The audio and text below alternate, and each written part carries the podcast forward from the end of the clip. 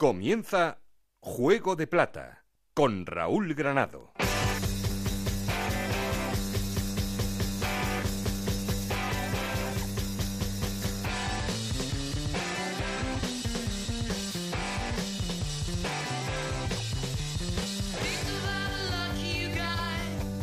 ¿Qué tal? Muy buenas, bienvenidos al capítulo 9 de la segunda temporada de Juego de Plata, el podcast de Onda Cero en el que os contamos todo lo que pasa en la Liga 1-2-3. Y lo que os contamos esta semana es que el Málaga sigue al frente de la clasificación una semana más y eso que tenía toda la presión el equipo de Muñiz porque era el equipo que cerraba la jornada en su partido frente al Numancia. Si no ganaba o empataba, el Granada habría sido nuevo líder porque el conjunto nazarí sigue a un ritmo espectacular. Ganaba otra vez este fin de semana, lo hacía 1-0 al Almería. Tercero es el Deportivo de La Coruña que lleva ya siete partidos sin conocer la derrota que le ganaba 2-0 al Reus. Cuarto el Alcorcón, quinta la Unión Deportiva de Las Palmas y sexto el Albacete cerrando esos puestos de privilegio y de ascenso a Primera División.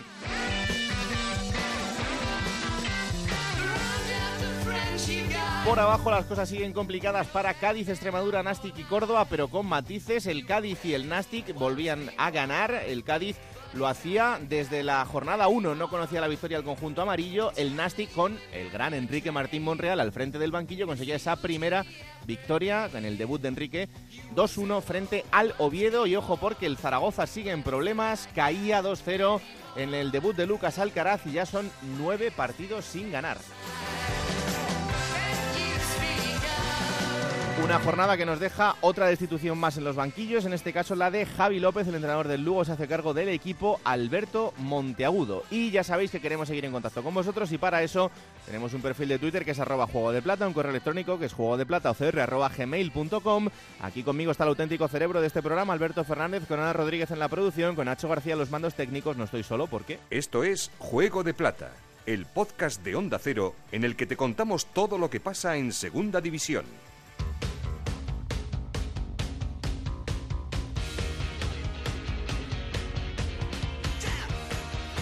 Y como siempre arrancamos poniendo en orden resultados y clasificación. Ana Rodríguez, ¿qué tal? Muy buenas. Hola, ¿qué tal? Jornada 11 en la Liga 1-2-3 que comenzaba con el empate a cero entre el Sporting de Gijón y el Córdoba. 2-0 victoria del Deportivo ante el Reus.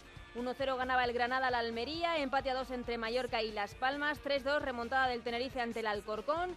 1-2 ganaba el Cádiz al Lugo, 2-1 victoria del Nastic ante el Oviedo, empate a 1 entre Rayo Majadahonda y Osasuna, 1-2 victoria del Albacete ante el Extremadura, 2-0 ganaba el Elche al Real Zaragoza y 2-0 también Ganaba también el Málaga al Numancia. Con estos resultados el Málaga es líder con 25 puntos, segundo el Granada con 23, los dos en puestos de ascenso directo, Deportivo de La Coruña con 22 puntos, Alcorcón con 21, Las Palmas con 19 y Albacete con 17 jugarían los playoffs por el ascenso. Séptimo es el Mallorca con 16 puntos, octavo el Oviedo con 15, noveno el Almería con 14, los mismos que tienen Sporting de Gijón y Elche, decimosegundos es Asuna con 13 puntos, los mismos que tienen Numancia y Rayo Majadahonda, decimoquinto es el Lugo con 12 puntos, 12 puntos también tienen Tenerife y Reus. Decimoctavo es el Real Zaragoza con 11 puntos y en puestos de descenso Cádiz también con 11 puntos, Extremadura y Nastic con 9 y Córdoba último con 8 puntos. No, no, no, no, no arranca, no arranca el Zaragoza. Bueno, No hay que pensar que era el debut de Lucas Alcaraz y hay que ser optimistas en cuanto a que su mano empiece a notarse, eh, en- bueno, de manera inmediata, porque tampoco queda No, mucho tiempo. No queda mucho y, y sobre todo que empiecen a recuperar eh, jugadores en ataque porque, porque no hay gol. Zaragoza-Granada este fin de semana. Sí, no, no quiero ni pensarlo. Bueno, tranquilidad, poco a poco, eso, ¿eh? eso, poco a venga, poco. que llevamos 11 jornadas. Claro que sí, calma y tranquilidad. Gracias, Eso es, Anita. un abrazo. Bueno, antes de entrar en el laboratorio de datos de Enrique Martín Monreal y de analizar todo lo que ha sido esta jornada, eh, quería arrancar este programa también mandándole un abrazo enorme a la familia del Cádiz. eh, familia del Cádiz que mm, esta semana veía como tristemente perdía a alguien muy importante para, para Cádiz eh, y para esa afición del Carranza, Fernando Orgambides, un aficionado con tan solo 25 años y que no superaba el segundo cáncer de, contra el que estaba luchando y tristemente nos dejaba. Ha sido una pérdida muy grande, evidentemente para su familia y sus amigos, pero también para un club en el que era muy, muy querido y para muchas aficiones de España y por eso ha sido despedido como, como ha sido despedido esta semana. Así que descanse en paz y un abrazo enorme para su familia y sus amigos. Ahora sí, vamos al laboratorio de Enrique Martín Monreal.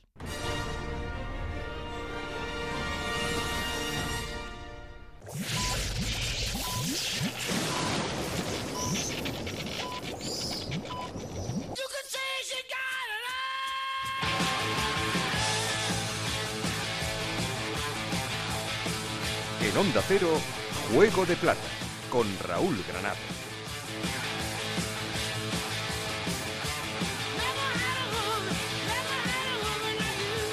Claro, esto es lo que pasa cuando tú coges un buen entrenador. Pues llega y gana. Claro. Alberto Fernández, ¿qué tal? Muy ¿Qué bueno. tal, Raúl? Muy buena. Es que felicidad. Yo creo que es el día que más contento me voy a meter dentro del laboratorio. Oye, terminábamos el programa de la semana pasada diciendo, Enrique, el móvil con cobertura, bien cargado, cuidado, que igual te van a llamar. No es que le llamasen, es que cuatro horas después ya era entrenador del Nasti de Tarragona. Exacto. El equipo es verdad que está en problemas, porque está en la zona baja de la clasificación, pero tiempo tenemos por delante para solucionarlo y sobre todo para que Enrique siga aquí con nosotros. Hola Enrique, ¿qué tal? Muy buenas. Hola, muy buenas. Enhorabuena por el fichaje, aunque ya lo, lo hablaba contigo después de que se produjese, y sobre todo por la victoria este fin de semana. No hay mejor manera de empezar que esta. Bueno, pues sí, es importante el empezar eh, con tres puntos, bueno, pues sobre todo para la moral de los jugadores, para, para trabajar con, hombre, más a gusto, evidentemente, pero bueno, esto, como habéis dicho, es un trayecto largo, aunque bueno, empezar bien es para mí fundamental, no significa mm, nada para el futuro, pero sí para el presente. Y a partir de ahí es pues eso, seguir trabajando, eh, seguir mejorando y sin prisa pero sin pausa ir subiendo puestos, ¿no? Hmm. A veces eh, la vida es muy perra, porque es que esta semana acabas de llegar y esta semana ya te enfrentas al Albacete, que es como, ala, venga. Sí, bueno, eh, cuando fiché por el Albacete pasó eh, que, que nos enfrentamos a Osasuna, Osasuna, ¿sabes? ¿verdad? Es curioso. Y bueno, pues sí, me hace ilusión el volver al Albacete porque fue un año maravilloso y, y la verdad es que tengo un gran recuerdo de, de- tenemos un gran recuerdo de nuestra estancia allá, estuvimos muy muy bien, eh, conseguimos el objetivo y ahora pues vamos a ver si eh, somos capaces de que se tomen una pausa, ¿no? En este buen devenir del Alba Sí. en, en este campeonato, ¿no? Claro que sí. ¿Cómo te has encontrado el vestuario? ¿Qué tal están los chavales? Bueno, pues eh, bien, bueno, como típico equipo que, que no están saliendo las cosas, eh, estás en el fondo de la clasificación eh, y al final, pues bueno, cuando estás ahí todo todo te va en contra, entonces bueno, no sé, yo tengo la, la idea muy clara de, lo que hay que hacer, que más que hablar casi de fútbol hay que hay que eh, hacer un trabajo mental y, y a partir de ahí pues pues bueno que, que se vayan soltando porque porque son buenos futbolistas y, y como en toda actividad eh, creo que la mente es fundamental y, y ese es un trabajo que hay que hacer además de- del tema deportivo evidentemente Claro. Al final es, bueno, recordarles que no se les ha podido olvidar jugar al fútbol, ¿no? Que son buenos futbolistas y que eso que tienen lo llevan dentro y hay que, y hay que sacarlo. Claro, y además eh, estaba mirando ahora mismo, bueno, había visto un poco repasando la jornada, al final hay tres equipos que, que han ganado 2-0, el, el Málaga, el Málaga al Numancia, el Elche al Zaragoza y el Deportivo al Reus, y todos, todos, absolutamente todos los demás resultados o son empates o victorias mínimas Sí, tanto el de casa como el de fuera. Con lo cual, pues, eh, este es un argumento más de que la igualdad es muy grande y, bueno, eh, hay que hay que coger eh, un mínimo de intensidad, como entiendo yo, y a partir de ahí puedes ganar a cualquier equipo en cualquier campo. Hmm. Y en, e- en ese inicio estamos y espero que, que nos vayan las cosas eh, muy bien, ¿no? Bueno, además estamos en un punto en el que la zona baja, eh, igual que pasa por arriba, sigue igualadísimo y en cuanto ganas dos partidos te permite tener un poco de, tranquilidad, porque ahora mismo no hay mucha diferencia de puntos. Lo que pasa es que, claro, esto en algún momento se puede abrir la brecha. Ya, yo creo que es mejor casi no tener tranquilidad, ¿sabes? Porque igual hasta inconscientemente te. Yo creo que estando ahí apretadillo, eh, estás más pendiente, no sé, estás con los ojos más abiertos y a veces eh, ganas tres, hombre, todos lo queremos, ¿eh? Ganas tres partidos, te colocas en una zona eh, más tranquila y es cuando vienen, cuando vienen los golpes. Por lo tanto, esto tiene que ser un trabajo muy consistente de aquí al final y, y vamos a ir por partes. Ahora de aquí a Navidad a ver si somos capaces de salir de las últimas cuatro posiciones y luego, como dicen aquí, pues ya. bueno, habrá que ir poco a poco seguro, eh, porque todavía queda, queda tiempo por delante y, camino por recorrer. Del resto de la jornada, Enrique, ¿qué es lo que más te ha llamado la atención? Que bueno, que Las Palmas iba ganando 0-2, eso me llamó la atención, ya mm. pensé que ese partido no se le iba a escapar y al final pues Mallorca reacciona y, empata. El partido Tenerife-Alcorcón, pues más de lo mismo, ¿no? Fue espectacular, eh, fue espectacular y al final con con el, con el triunfo final del, Tenerife, que es un equipo también que yo entiendo que, que a medida que vayan pasando las jornadas es un equipo que, que se va a ir volando por la zona alta, bajo mi punto de vista. El Alba mm, ya no me sorprende, no me sorprende porque están haciendo una temporada muy buena, están muy regulares y están muy bien. Alcorcón, aunque perdió, pues también mantiene ahí su estatus. El Elche, el Elche pues pues eh, ha ganado al Zaragoza y ha ganado al Málaga y, bueno, se ha puesto ahí en una zona más templadita de momento. Y, bueno, el triunfo del Cádiz también, bueno, te llama la atención, pero menos porque, bueno, pues el Cádiz también es un equipo destinado a estar arriba, pero como decimos todas las, todas las jornadas, no va a haber sitios para, sitio para todos, ¿no? Así que eh, sigue súper interesante este campeonato y, y más que se va a poner. Yo quería preguntarle a Enrique si mm, la libertad que te da el no estar con un equipo eh, para poder ver fútbol, si sigues viendo o al menos estando atento al mismo fútbol que antes o ahora, evidentemente estando ocupado con el banquillo del Nasti de Tarragona, puedes más analizar al rival próximo, a, los rivales futuros, al rival presente, o puedes disfrutar del fútbol como lo estás haciendo hasta ahora. No, no, tengo muy claro una cosa. Disfruto del fútbol como hasta ahora, y porque al final llega a un punto que no solo de tu partido vive o tienes que vivir. Eh, yo creo que, bueno, tengo mi gente hmm. que analiza, que ve, yo también lo veo, pero no me, no me, no me, no me cierro ni mucho menos y trato de ver de primera, de segunda, eh, pluralidad, pluralidad, no sesión con, con mi equipo. Yo creo que no es bueno tampoco sesionarse, es bueno ayudarles a todo el talento que tienen dentro y efectivamente al contrario hay que prestarle atención donde le puedes hacer daño y todo esto, pero pero lo básico somos nosotros. Si el equipo está bien mentalmente y está eh, con esa fluidez, pues eh, eso es lo más importante. A partir de ahí la información que, que le podamos dar, pero sin, sin avasallarles, ¿no? Hmm. Em, Enrique, luego vamos a tener una charla extensa eh, con el Rayo Majadahonda, con su mister y con un par de jugadores. ¿Qué te parece este arranque del Rayo Majadahonda y, y este Antonio Iriondo que también es un currante del fútbol? Me parece sensacional porque además, fíjate, el otro día, igual no sé si voy a decir lo que quiero decir, pero creo que entendí que eh, decía eh, con los Asuna, para nosotros cada partido es un regalo.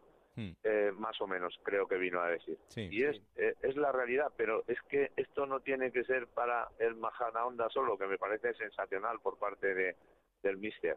Yo creo que esto, eh, un regalo es tiene que ser para todos y cada uno de nosotros, cada jornada, porque porque esto es la vida. Y día que pasa, día que vuelve, y, acabáis de, de, nombrar a este chico que, que, que, que, ha muerto Cádiz con esa juventud y, entonces cuando pasan estas cosas uno dice, Dios mío, si nadie está exento absolutamente de nada, eh, por muy mayorcito que seas, por muy joven, eh, en cualquier momento te sorprende la vida. Por lo tanto, eh, hay que vivir cada momento y, luego si se tiene, se tiene que subir ya se bajará, pero vive el momento porque porque no sabes lo que va a pasar luego, ¿no? Y yo no me canso de decir vamos a comer hoy y ya veremos qué cenamos esta noche, porque es que es pura realidad, o sea, es que y ver más allá, pues sí, hay que ver y hay que analizar, pero no sesionarse, porque nunca sabes dónde, en qué curva te va a venir la sorpresa, ¿no? Entonces, por eso me parecen muy buenas las, las palabras de, de Iriondo y, que yo también trato de, ir en esa dinámica. ¿no? no son solo lecciones de fútbol, Raúl, también lecciones de vida, ¿eh? con Enrique Martín. Eso lo tenía yo claro desde el primer día. Eh, Enrique, en Albacete teníamos un avión, aquí en Tarragona, ¿qué tenemos? en Tarragona tenemos un tiempo maravilloso. Entonces, ahí en plan de broma, bueno, pues eh, uno dice, bueno, no sé si conseguiremos el objetivo o no, que, no lo sé, pero estoy convencido de que sí pero lo que sí está claro que, que a Pamplona uno va a ir como muy con un color maravilloso. Eso sí que lo tiene claro, ¿no? Porque hay una temperatura maravillosa, es una ciudad mm, bonita, no muy grande, acogedora, y, uno, aparte de, del objetivo por el que ha ido, que es el, ayudar al Nasti a salir de donde está, pues evidentemente también va a disfrutar de, de su cultura, de su gente, y porque es que es el regalo que te llevas. El fútbol sí, está ganas, pierdes, empatas y bueno, pero el regalo que te llevas es la vivencia eh, que, tienes en cada comunidad y el año pasado fue maravilloso en Albacete y no me cabe ninguna duda de que este año va a ser maravilloso en, en Tarragona y lo vamos a disfrutar, lo vamos a trabajar, seguro que también lo vamos a sufrir, pero al final seguro que lo vamos a celebrar, estoy convencido, vamos. Pues seguro que sí, ese objetivo que se va a conseguir en, Tarragona, claro que sí. Enrique, la semana que viene hablamos. Disfruta de la semana y del fin de semana, ¿vale? Gracias, un fuerte abrazo. Un abrazo muy fuerte. Ahí está, el laboratorio de Enrique Martín Monreal eh, esta semana centrado en el Nastic porque lo merecía con esa primera victoria frente al Oviedo. Se enfadó un poco Anquela luego en la sala de prensa ahí con un compañero, le, dijo que si había, le había parecido bien empatar, que parece que en algún momento buscaba el empate el Oviedo y, se enfadó, se enfadó Anquela. La verdad es que lleva un mes y medio, dos meses en las salas de prensa que, es para escucharlo, ¿eh? el bueno de, de Anquela. Está aquí hasta collado, si es que esto es increíble. Hola Alberto, ¿qué tal? Hombre, habláis de Anquela y de Enrique, pues hay que aparecer. No, ¿Qué tal? ¿Cómo estáis? Muy es, es, nombrarle y de repente, ¡pum!, aparece sentado en la silla y con el micrófono delante. No, lo sabía, por eso he venido hoy. Dicen que Alberto Collado en Radio Estadio, una de cada cinco palabras que dicen todo el fin de semana es Anquela. O sea, la otra es Almansa y la otra Albacete. Y luego ya a partir de ahí pues pueden ir variando Andrés Iniesta, bueno, son cosas que, van fluctuando. Que no habláis de mí, que tiene muchísimo mérito Enrique Martín Monreal. En Albacete decía que tenía un Boeing 747 en Tarragona no sé lo que tendrá, pero lo que estoy seguro es de que van a disfrutar mucho y se van a ilusionar. Yo sigo mucho, sigo en Twitter a muchas personas de, Tarragona porque mm. me, habéis enganchado al, al Futmundo. claro. De, de Hummel de Juego de Plata y estoy enganchadísimo y tengo que seguir a la gente eh, de los equipos para saber la actualidad, además, Juego de Plata, por supuesto, no me lo pierdo, pero hay que seguir a, a toda la gente. Y os digo la verdad, ¿eh? O sea, no es algo impostado ni me lo acabo de inventar está la gente de verdad por fin ilusionada como hacía tiempo que no lo estaba en Tarragona. No me extraña, no me extraña para nada. ¿Y la líder qué? ¿Cómo se agarra ahí al puesto? Eh, bueno, ha estado a puntito de no serlo, ¿eh? No, no, lo ha pasado mal, pero claro, ayer sale el Málaga y se ponen nerviosos. 2-0 y para adelante otra vez. Y es que esto es increíble. Isabel Sánchez, ¿qué tal? Muy buenas. ¿Qué pasa, compañeros? Muy buenas tardes. No, no, ahí aferrándote, aferrándote a, la llamada y así seguimos. Yo se lo he dicho ya a los jugadores, ¿eh? que tienen que darlo todo y ayer me hicieron caso desde el primer minuto, ¿eh? porque fue empezar el partido, primera jugada y ahí está, gol de Blanco Lechuzco. Voy a hablar un poquito de él porque todavía no hemos hablado demasiado. Mm. Tiene 26 años, la semana que viene va a cumplir ya 27, es argentino y llegaba aquí a Málaga cedido del Shakhtar Donetsk. Tiene contrato allí hasta el 2020 y aquí venía cedido por lo que queda de temporada con una opción de compra, eso sí, en caso de ascenso. Así que hablaremos de ello más adelante. Máximo goleador del Málaga, con los dos de ayer, ya suma seis goles. Positivo también, sabéis quién le ha dado los dos pases de ese gol, ¿no? Mamadou Coné. Ayer se estrenaba la titularidad, tú lo conoces bien, ¿verdad, Alberto? Sí, además me alegro por él porque él ha pasado mal varios años por las lesiones y merecía Mamadou un partido como el de ayer, desde luego.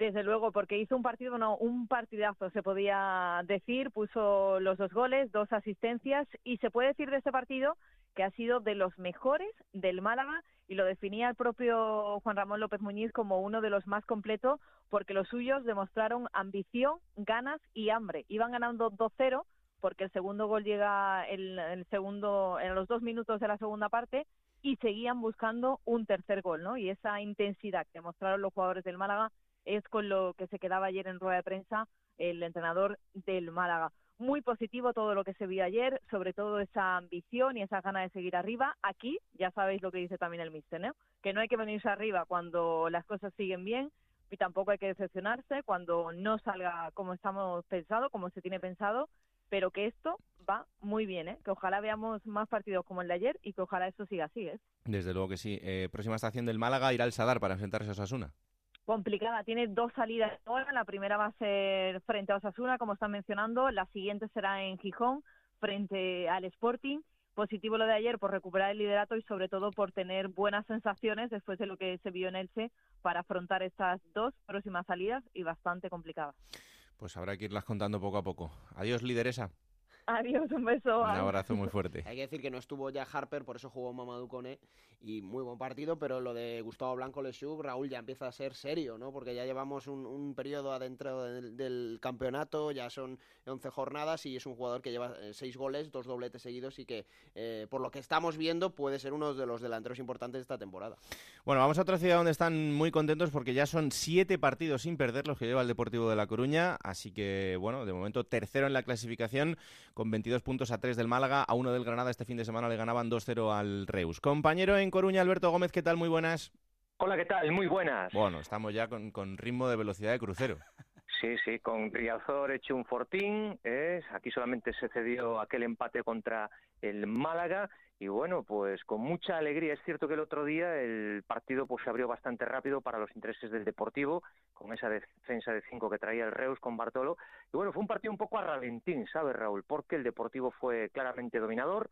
¿eh? Recuerdo haber comentado en el Radio Estadio que la posesión era muy alta, 65 a 35, y aunque hacia el final del encuentro, cuando el Deportivo pues bajó un poco el pistón, llegaron las oportunidades del Reus claras, antes también Carlos Fernández había mandado un balón al palo. Bueno, en definitiva, mucha alegría porque eh, es cierto, veníamos de una semana, la anterior en Córdoba, con mm. lío arbitral, muchas protestas, eh, expulsiones, cuatro partidos de sanción a Borja Valle, dos a Nacho González, la segunda amarilla a Pablo Marí, que al final pues no pudo jugar porque ante apelación el abogado del Deportivo mandó mal eh, la alegación. ¿Cómo puede ser eso? ¿Cómo puede ser que se equivocasen con eso, Alberto? Eh, bueno, sin comentarios. lo del abogado del Deportivo, yo, a ver, mm, lo dejo hasta aquí eh, porque es tremendo. Y fíjate que cuatro días antes el director de cantera del Deportivo, Albert Gil, justificaba la destitución de Tito Ramallo por el mínimo de rendimiento frente a la formación. Y hombre, pues eso es un... Yo he hablado con abogados y me decían que no podían creer lo que estaban viendo y leyendo, porque fue el diario de Portel que se percató de esa circunstancia, porque aquí se estableció la comparativa de que a Vinicio sí le quitan la segunda, pero a Pablo Marín no. Claro. Y claro, pues te encuentras con un error de principiante. Pero bueno, esperemos que algún día nos den las oportunas eh, justificaciones o aclaraciones. Es cierto que eso pues le permitió a Nacho González poder contar con Michele Somma, el italiano, que no hizo un mal partido, aunque al final pues se le notó cansado y tuvo que pedir el cambio, pero hombre, es un error de principiante. Y yo creo que cada uno tiene que cumplir con su función y no puedes mandar a apelación otro vídeo diferente que el que habías mandado a competición. Es que es, bueno, sin calificativo, Raúl. O sea, es un tema de decir, ha pasado esto y yo tampoco voy a decir que lo despidan, ¿no? Pero es un error muy, muy grave. En fin, así las cosas. Como esto, pues ya lo decía Maquiavelo, el fin justifica los medios, el resultado fue positivo, 2 a 0, aún encima con cambios en el once titular por parte de Nacho González, porque volvió a contar con Caballo, que no esperábamos con él, sino la continuidad de Saúl, y además le dio la titularidad a Pedro Sánchez, al presidente, que fíjate, participó abriendo la defensa del Reus en el primer gol y anotó el segundo, o sea que... Yo soy muy fan de, los corners que le toca sacar a Pedro Sánchez, ¿eh? porque cada vez que se acerca a la esquina, la afición del Deportivo le canta presidente, presidente, presidente ¿eh? y eso... Alberto, no hay nada como ir ganando y que te cante. Ahora que cuando se pierde, la, música cambia de, sentido. Toca yo. porque el otro, eh, el, dígame, dígame. Soy Collado. Hola, ¿qué tal, don Alberto Collado? ¿Cómo, estamos, don Alberto? Perdóname que, que, te he cortado, ahora, ahora nos cuentas. No, que, te quería eh, preguntar eh, una rápida. ¿Le, has explicado bien para qué portería tienen que chutar esta semana David Simón y Vicente Gómez, no? Sí, pero si ya nos Cuidado, el partidazo. Vicente Gómez, ¿te acuerdas? ¿Os acordáis? que iba a ser muy especial, que él está pendiente todos los días de la Unión Deportiva Las Palmas y demás, pero yo creo que lo van a tener muy claro. Lo van a tener muy claro porque evidentemente los sentimientos están ahí, formados y forjados en la Unión Deportiva Las Palmas, pero a ver, si algo tiene este deportivo es que hay unidad de acción, eh, el sentimiento está muy bien, pero a la hora de rendir todos están navegando en la misma. Fijaros que hay jugadores pues que por H o por B se están quedando en el banquillo sin apenas oportunidades. Es lo que tiene este Deportivo, eh, un fondo de armario muy grande y los que van, van porque es lo que tiene el Deportivo este año. Es lo que tiene. Entonces, pues David Simón eh, intentará subir, si acaso no le frenan por esa banda, y Vicente Gómez, pues ahí en el rombo, en una de las aristas, pues también aportar en el centro del campo. Pero te digo yo, Alberto Collado, que, que el Deportivo además va a intentar rascar en las palmas a ver, no se asciende en noviembre, pero va en una línea muy buena. Hombre, el otro claro. día le empataron a última hora en Córdoba por- con dos expulsiones y demás, pero a ver, va en esa línea buena y, y, a ver, confianza absoluta Alberto Collao. ¿eh? Esto ya son- para Ya te y veo, ya te veo, ya te 22. veo. No, no, no, aquí somos de. Futmundo, aquí somos Ahí de sí, efectivamente. Y por cierto, esta semana he tirado del Deportivo porque sabía o intuía que podían hacer un buen partido contra el Reus y puse a Dani. Jiménez, seis puntitos, a Domingos, Sí. a David Simón, a Vicente Gómez, a Quique González, a Carlos Fernández y me falló lo de Carlos. Me ha puesto medio deportivo. Cada uno tiene sus truquitos, oye. Ya, ya, ya, que queda entre los 50 primeros, a ver vosotros. Madre no, yo estoy a mil y pico. Carles Gil me ha fallado, Alberto, que lo sacaron unos Sí. minutitos y no me dio para mucho. Sí, es que Carles Gil eh, nadie contaba con su suplencia, ¿eh? pero oye, que donde hay patrón y ese es Nacho González, pues no manda marinero, ha puesto por Pedro Sánchez, la delgada línea roja de la grada y el equipo titular, el equipo titular y la grada, y ahí está Pedro Sánchez, pues feliz, porque es cierto que, mm, bueno, aquí la afición también yo creo que de manera un poco mm, precipitada, hay un par de jugadores a los que no les ha dado mucho cariño, tipo Eneco Bóveda, tipo Pedro Sánchez incluso, pero a ver, que son todos importantes, que no todos van a estar de 10 ni de 20 y, y también están aportando. Y Pedro Sánchez el otro día feliz porque aparte de ser titular, pues el gol, que siempre parece que es el se premio, ¿verdad?, Eh, de cara a todo el mundo, pues eh, lo pudo conseguir y a ver, a ver ahora si le da continuidad en el partido de Las Palmas, porque va a recuperar, pues ya digo, eh, recupera a Pablo Marí que va a volver al centro de la defensa, Cartavia yo creo que no va a llegar todavía, pero que recuperando efectivos para esa cita de Las Palmas evidentemente no pueden jugar más de 11, no pueden viajar o no pueden vestirse más de 18. Pues el fin de semana lo contamos. Adiós, presidente. Eh, bueno, hay una lideresa y hay un presidente. Muy Hombre, bien, aquí pues, tenemos de todo. Adiós, adiós. Vamos a otra ciudad donde las cosas no están tan bien porque a pesar del debut de Lucas Alcaraz este fin de semana en el banquillo del Zaragoza, el equipo volvía a perder. El Zaragoza es decimoctavo, caía 2-0 ante el Elche y son ya nueve partidos sin conocer la victoria. Rafa Félix, ¿qué tal? Muy buenas. Hola, muy buenas. Bueno, pues... Por eh, decir algo, estaba sí. escuchando a Alberto, a Isabel y compañía y vaya alegría que llevaban por ahí. No, la verdad no es me que acuerdo de es- eso es yo. la, la otra cara de la moneda. Esta temporada, Rafa, nos está tocando la cara mala Sí, sí. y, y el Zaragoza no, no termina de levantar el vuelo. Yo no sé si el otro día pudiste ver que se notase algo la mano de Lucas Alcaraz en el equipo. Pues la verdad que no, porque no cambió absolutamente nada. La línea defensiva sigue siendo horrorosa. Eh, no acabo de entender. Y ojo, que ya van varios entrenadores y lo han man- mantenido en el once titular. Que Gripo y Verdasca sean los centrales del Real Zaragoza, que por ellos vino sobre todo el segundo gol en un fallo garrafal del portugués y que supuso el 2 a 0 y que el Zaragoza pues cayese eh, per- eh, el partido ante el Elche, no solamente por eso, evidentemente, también por los goles que se fallan, porque no llegan claras ocasiones de gol, porque faltan los dos delanteros goleadores, Álvaro Vázquez y Margual, es decir, que las lesiones también está pasando factura al Real Zaragoza, pero no tienen que ser excusa porque cuando uno planifica una plantilla tiene que hacerla consciente de todas estas circunstancias que pueden pasar a lo largo de una temporada y hacer una temporada, hacer una plantilla mejor para tener todos estos, eh, todas estas cuestiones pues eh, con suplencias eh, suficientes y de garantías para que el equipo no, no se venga abajo. Hmm. Fíjate que hace eh, escasamente una semana, un poquito más, eh, daban el adiós a Idiáquez. Todos pensábamos, como sucedió anteriormente con Narciso Juliá, que cuando cayó eh, los técnicos que traía él, él presentó su dimisión, sin embargo aquí no presenta la dimisión nadie. Y el cabreo en Zaragoza es tremendo con la situación del equipo y ya Alberto Benito, el lateral derecho, ha dicho que los tres próximos partidos hay que ganarlos sí o sí, porque de lo contrario los problemas van a ser muy gordos para un equipo que no está preparado para pelear por evitar un descenso de categoría. Y ya sabes que eso es muy complicado en el fútbol. ¿eh? Complicadísimo, y más para un equipo como el Zaragoza, con, con todo lo que ha pasado en, en los últimos años. Eh, y a todo esto hay que recibir al Granada este fin de semana. Ahí es nada, era líder hasta ayer y Claro. evidentemente preocupación también porque viene el Granada, pero todos son conscientes de que se juega en casa, que se juega en la Romareda y otra vez van a pedir que no, yo pienso que no tienen derecho a pedir, el público demasiado hace con pagar, que van a pedir otra vez el apoyo de la afición, que lo han tenido siempre, no sé por qué lo piden, para animarles y que, y que se pueda ganar al Granada. Pero lo primero que tiene que hacer el Zaragoza es jugar bien al fútbol y seguro que jugando bien el público está también con ellos. Pues eh, lo contamos el próximo fin de semana porque será uno de los partidos de la jornada sin ninguna duda. A ver qué pasa en ese Zaragoza-Granada. Ánimo, Rafa, un abrazo. Un abrazo. Vamos hasta Cádiz, eh, ciudad también que, como sabéis, en las últimas semanas pasa momentos complicados, pero este fin de semana volvía a la senda de la victoria. El Cádiz no ganaba desde la primera jornada, este fin de semana le ganaba 1-2 al Lugo y es verdad que sigue en puestos de descenso, pero la vida ya se ve de otra manera con 11 puntos, que son los mismos que tiene el Zaragoza. Compañero en Cádiz, José Antonio Rivas, ¿qué tal? Muy buenas. ¿Qué tal? Muy buenas, compañeros. Bueno, recuperando sensaciones poco a poco.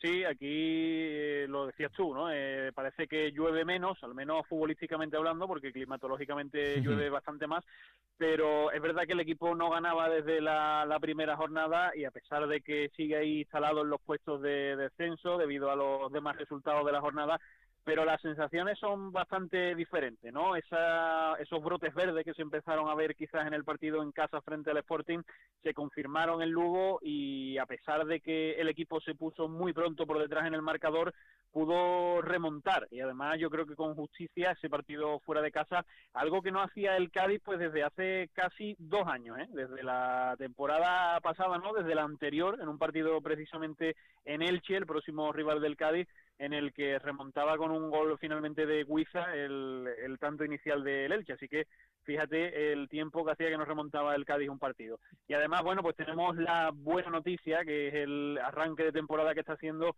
Manu Vallejo, el canterano, que bueno, por su gol del otro día y también por, por su inicio de la jugada del segundo gol, pues está saliendo en todos los medios prácticamente nacionales, ¿no? Eh, el canterano pues se ha ganado el puesto, ha tirado la puerta, que es lo que normalmente se le pide a alguien que viene del filial, y la verdad es que bueno pues jugando ahí como único punta eh, teniendo en cuenta las bajas que tenía el Cádiz en esa demarcación y que normalmente no Álvaro Cervera pues siempre le ha gustado jugar con un delantero más corpulento no para el juego aéreo para recibir los balones en largo de la defensa, pues bueno, se está adaptando bastante bien también a ese juego Manu Vallejo y sin duda es la principal buena noticia de, del Cádiz que ahora pues afronta el compromiso de, Copa, pues eh, que no sabe si le llega en buen momento o no, eh, por aquello de que, bueno, una vez que parece que están saliendo bien las cosas en Liga, pues puede interrumpir un poquito esa racha, pero desde luego eh, dará oportunidades a los menos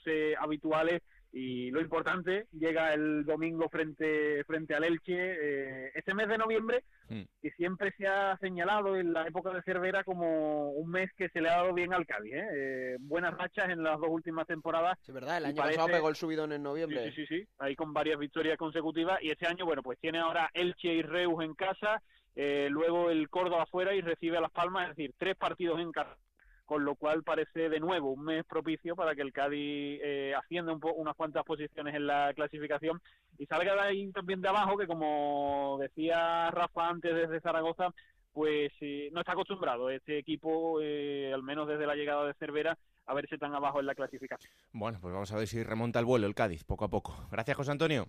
Un abrazo. Eh, vamos a tener IFE porque lo decíamos antes con Enrique, ha sido el partido loco de la jornada. Oh. Empezó ganando el Alcorcón, se puso 0-2 en cinco minutos y al final acabó ganando y remontando el Tenerife 3-2. Le habían marcado al Alcorcón eh, tres goles hasta el partido del otro día. Así que tiene un meritazo increíble lo que, lo que conseguía el, Tenerife, que ya ha salido de sus puestos de descenso y vamos a ver si ya se mantiene fuera de esa zona de, de peligro. Hola, Yendi Hernández, ¿qué tal? Muy buenas. ¿Qué tal? Muy buenas, buenas tardes. Bueno, partido de locura, ¿eh? Sí, bueno, un partido realmente absolutamente surrealista, sobre todo en la segunda parte, porque en el minuto 5 el panorama estaba realmente negro para el Tenerife, con ese 0-2 en contra, con el público pitando al portero Dani Hernández por el fallo en el primer gol, pitando también contra el palco, y esto no es nuevo, porque el desencanto de la afición con la directiva viene de lejos, y bueno, en el descanso hay un punto de inflexión. Oltra comenta en sala de prensa que habla individualmente con los futbolistas, ya para apelar no a cuestiones técnicas, eh, no a cuestiones de que se están jugando bien o mal, sino al corazón, ¿no? A, la raza, a la fuerza, y efectivamente el Tenerife sale de otra manera, conecta de otra manera el partido en la segunda parte, y sobre todo hay, un cambio que es fundamental, que es el del serbio Filip Malvasic, que hace el primer gol en una acción individual, con mucha raza ahí también, un gol de delantero, metiendo el cuerpo, chocando, cruzando el balón. Eh, después el segundo tanto de Luis Milla, primero para él en el fútbol profesional, un golazo de falta con muchísima clase bueno, tocó Milla ahí por encima de la barrera, además lo celebró con rabia por su pasado en el Alcorcón, lo Mm. reconocía también Milla en, en zona mixta, y al final del partido, bueno, pues eh, es que fueron dos goles en tres minutos, ¿no? Primero Milla de falta y después ese gol entre Malvasic y Naranjo, que es el que acaba peinando en el segundo palo, bueno, ya para, para el estallido de, de, de la- afición del Heliodoro y, y bueno, si no comenzó el carnaval esa noche en Tenerife, pues fue de milagro, la verdad, que con la remontada que hubo y con lo eufórica que salió la gente del Heliodoro, pues imagínate, ¿no? Que en cualquier caso no hay que perder de vista que el Tenerife efectivamente sale del descenso, pero sigue a un solo punto de, de esa zona roja. ¿no? Sí, está todavía en esa zona complicada, pero en fin, eh, ganando todo se ve de otra manera y el próximo rival del Tenerife este fin de semana va a ser el Numancia, así que rival directo también porque solo tiene un puntito más y lleva dos derrotas consecutivas el conjunto numantino. Gracias, Yendi. Un abrazo. Dos temporadas perteneció Luis Milla al Alcorcón. Y le eh, trataron muy No mal. llegó a debutar, ¿eh? Eh, gran pérdida para, para el club y una otra decisión más del cuerpo técnico de Julio Velázquez que no quiso contar con él. Fue absolutamente incomprensible, pero bueno, este señor ahora está ahí triunfando en la Serie A sí. italiana como grandísimo entrenador. Y el Alcorcón también triunfando, pero sin él. En Gijón tampoco acaba de arrancar el equipo, son tres empates consecutivos. Eh, Gancedo está que se tira de los pelos y no me extraña porque la verdad es que está siendo muy difícil y encima este fin de semana hay un Almería Sporting, los dos 14 puntos, el Almería noveno, el Sporting décimo. Onda cero en Gijón, Juan Gancedo, ¿qué tal? Muy buenas. Hola, ¿qué tal? Saludos a los dos. Bueno, yo no, no quiero repetir la, la cantinela de todas las semanas, pero es que el equipo pff, da unas sensaciones que son muy parecidas jornada tras jornada. No, no, no, que va. Parecidas. Ya quisiéramos que fueran parecidas. Cada semana supera la anterior en negatividad. De verdad que parece imposible que el Sporting pueda jugar peor, pues se supera cada semana y hace un partido peor. El del otro día va a ser seguro mejor que el de Almería y así sucesivamente. Es un auténtico escándalo. Mucha gente dice que no recuerda un juego tan malo del equipo de forma tan continuada y sin que pase nada. Pero no sin que pase nada en cuanto al entrenador, sino que sin que el entrenador intente hacer algo diferente. Se instala en un once de cabecera, y le suenan hasta las campanas de hacer un requiem por él. ¿eh? Esto de la radio es lo que tiene. Qué Sí. grande. Qué grande.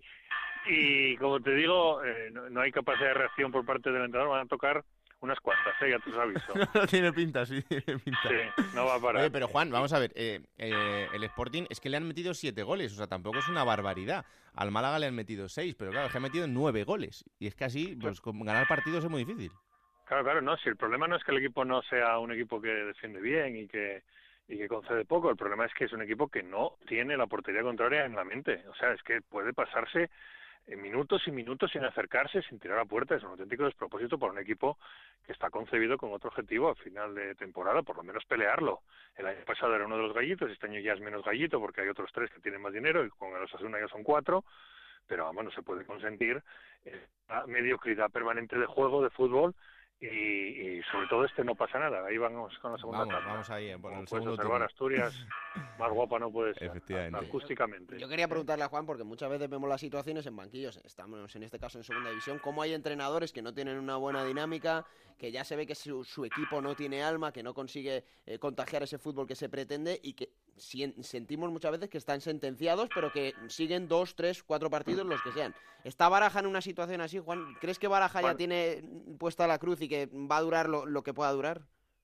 Sí, yo creo que Baraja no va a acabar la temporada seguro, pero no por nada, sino porque el Molinón lo ha sentenciado. ¿Y lo ha sentenciado de qué manera? O sea, ni como Herrera el año pasado se fajaban tanto con el equipo, por lo menos proponía algo más. Eh, no hubo ese escándalo en el Molinón, el otro día le corearon, su propia afición no tienes ni idea, bueno, un poco más agravado, no tienes ni idea cuando hizo un cambio. Eso es muy duro para un entrenador, que te lo coree tu propia afición. Y además no es una afición pequeña, ¿no? El otro día era un día de perros, un viernes, pero había 17.000 en el campo. Entonces está sentenciado por el Molinón. Juan. Es que si... Dime, Soy Collado. Dime, dime. ¿Qué tal? Una pregunta eh, te quería hacer. Eh, lo, lo de Jurjevic es que me, me llama la atención muchísimo. No sé si es el fichaje más caro de la historia del Sporting, pero creo que pagaron mm, dos kilos y medio, ¿no? Si, si no me Sí, equivoco. Y en segunda división realmente no da para más. ¿Se han equivocado los que lo han fichado? ¿O el chico es que no da pie con bola? ¿Qué, pasa con, con Jurjevic? Bueno, que venía de los no me Olympiacos, ¿no? Mm, A, a mí no me parece un mal jugador, mm, pero, pero desde luego no está teniendo nada de suerte. Y claro, lleva ese 2,5 pegado a su cabeza cada vez que juega un partido. No solo es el fichaje más caro de la historia del Sporting, sino que ha sido el fichaje más caro con diferencia de la categoría. Creo que el siguiente es Quique porque pagaron 1,7. Mm. Es que no está siendo ni titular ahora, ¿no? Es que no, pues, le, si, se lo cargó con en ese este- fichaje... sí. Se lo cargó en este último partido. Yo creo que para para intentar ayudarle un poco, porque el chaval está ya obsesionándose. Es un, el típico delantero que no me mete, que no mete. Metió uno que fue legal en Cádiz y se lo anularon. Sí, pero no marca, no marca y se está obsesionando el chaval. Pero es que el problema del Sporting no es ese ya, es que no tiene un sustituto para Jurjevic. O sea, el otro es Blackman, que lleva lesionado desde que llegó, ha jugado 60 minutos. Un inglés que ya se veía que no iba a ser importante porque no lo quería en el Derby County. Bien, y es que el siguiente, y ya no hay más, es un chico que ha venido a prueba al B, es decir, no le conocían ni siquiera para ver si valía para el filial, y ahora es titular, que es Neftalí Manzambi, el futbolista cedido por el Basilea que bueno, llegó, sorprendió para el B, pero para el primer equipo está muy verde todavía. Es que ese es el grave problema del Sporting, pero tampoco le puedes echar todas las culpas a Jurjevic, porque es que no le llega un balón en condiciones, es imposible que marque un gol, porque el equipo no ataca, por lo tanto es absolutamente imposible, lo mires por donde lo mires. Y como os decía Baraja, yo creo que está sentenciado por la afición, yo creo que no va a acabar, que el Consejo está esperando a que esto estalle definitivamente, pero si están eh, decididos a realizar el cambio, están perdiendo el tiempo. Hombre, claro. Vamos, están perdiendo el tiempo. Otra cosa es que me digas, no, vamos a morir con esta jornada 42, pase lo que pase.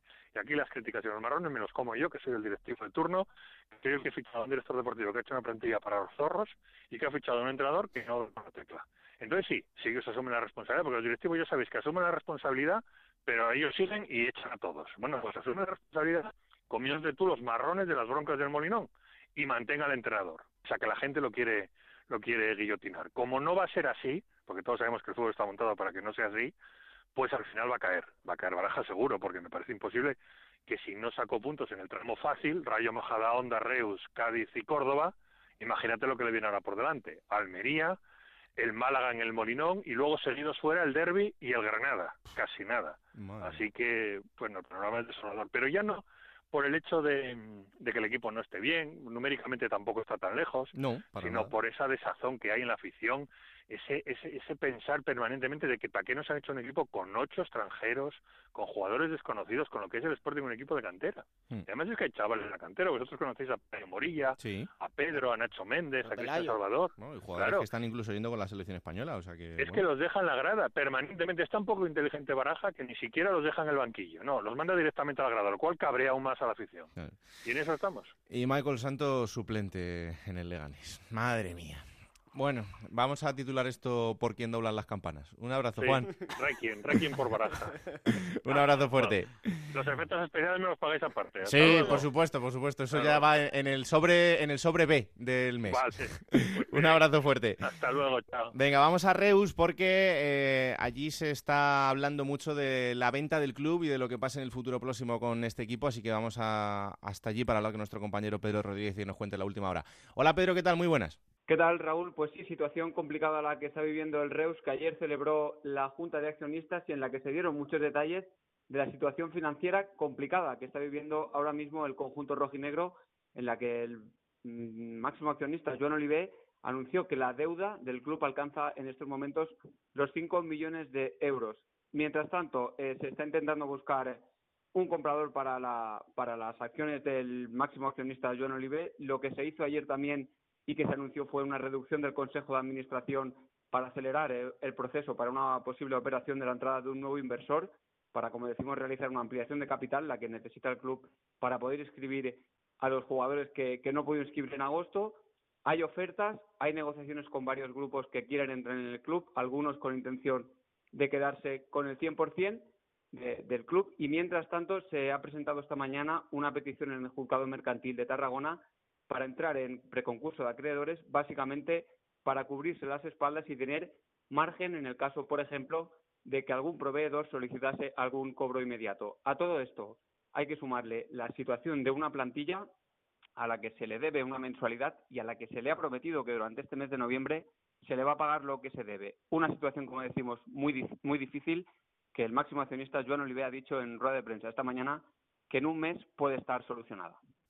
Juego de Plata, el programa que puedes escuchar a cualquier hora del día. Bueno, esta mañana hemos salido de la radio eh, para venir hasta la ciudad del fútbol de las Rozas, porque la ciudad del fútbol de las Rozas no solo vive la selección española, también de vez en cuando van viniendo otros equipos y durante esta temporada está viniendo el, el Rayo Majadahonda, que es uno de los equipos, Alberto, que es un recién llegado a esta competición, pero que está haciendo un arranque de temporada que yo creo que tiene muchísimo mérito y que hay que, hay que destacarlo porque está haciendo las cosas muy bien.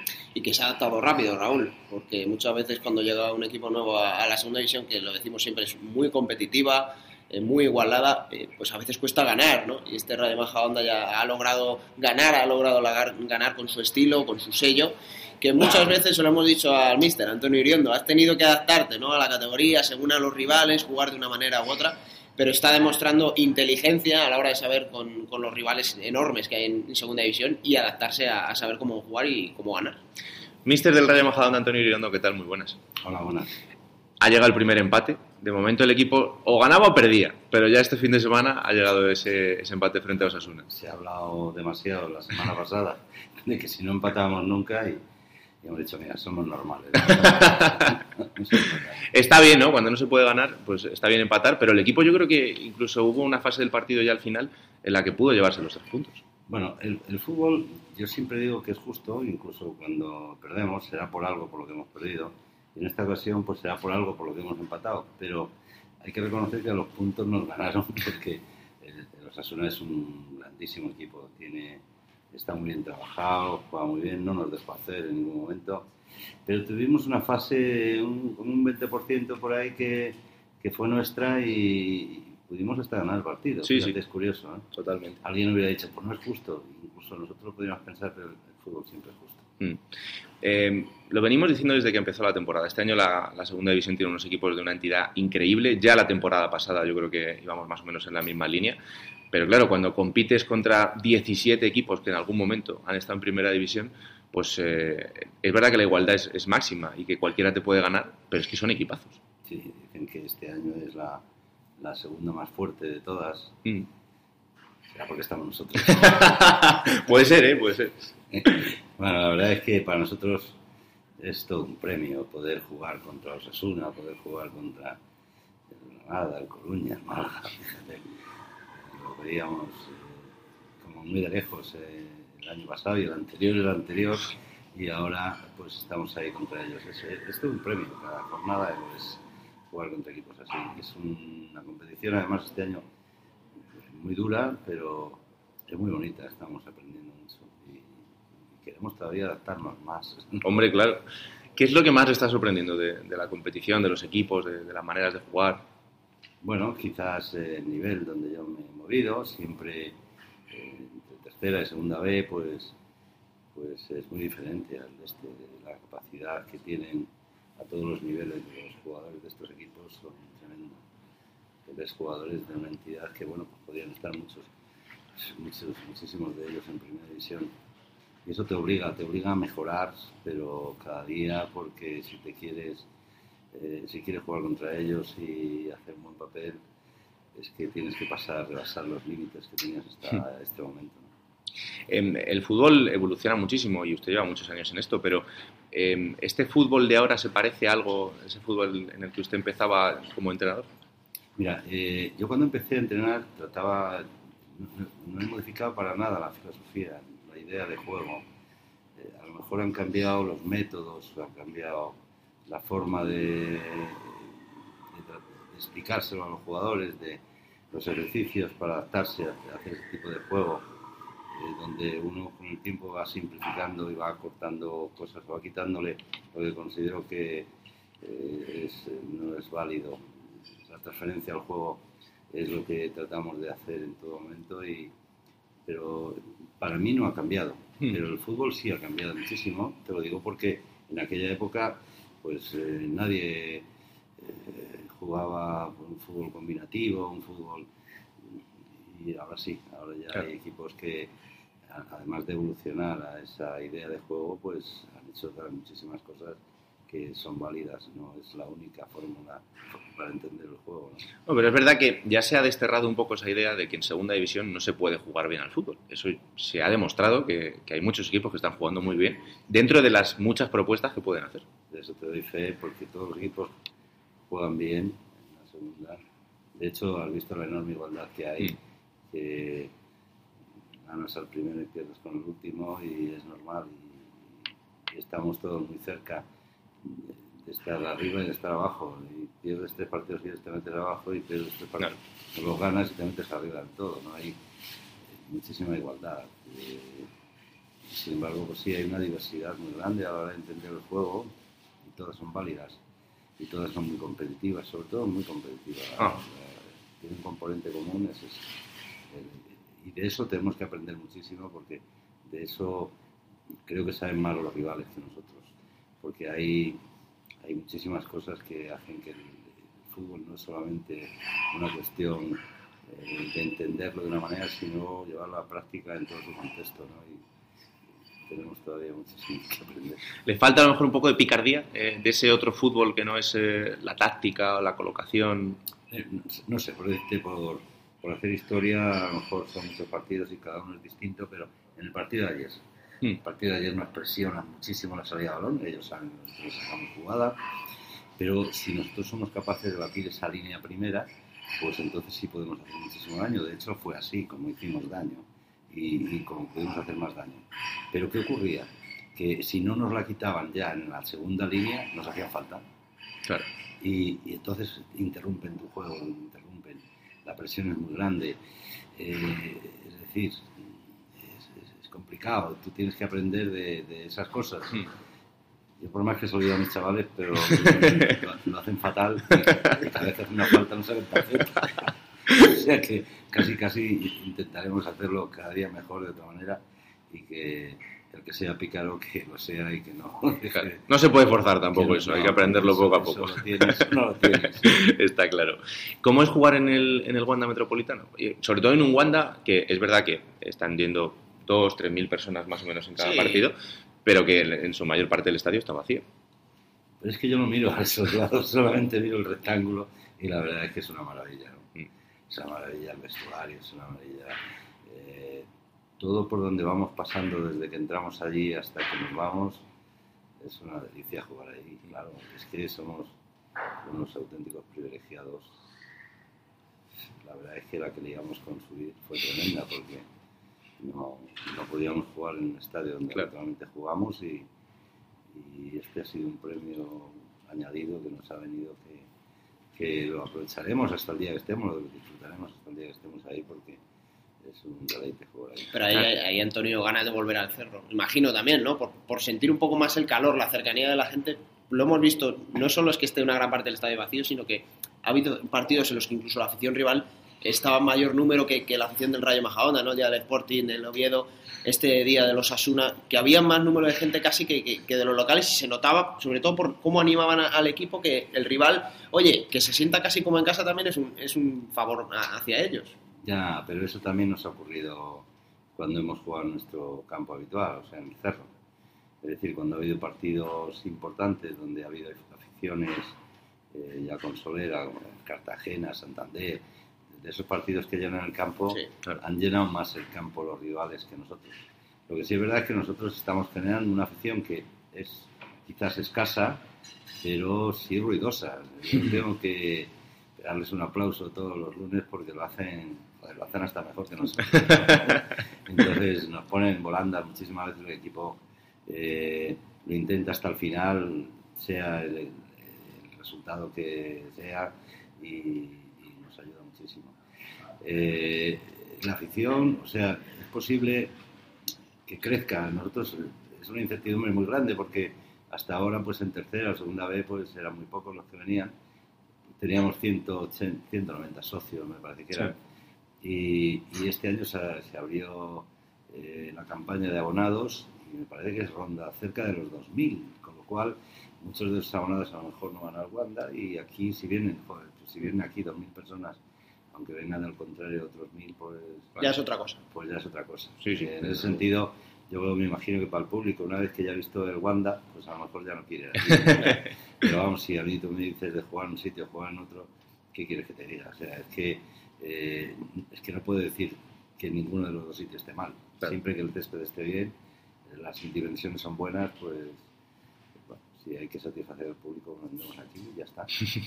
La verdad es que eh, esta historia del Rayo Majadonda es como, como un gran cuento de hadas. Yo no sé si, si el Mister se lo iba imaginando, porque yo recuerdo que hablamos después del ascenso Y usted me decía, yo el año pasado tenía muy claro que ascendíamos desde el principio. Se lo dije en la pretemporada a los chicos y les dije, vamos a ascender. Este año no lo tengo claro. ¿No?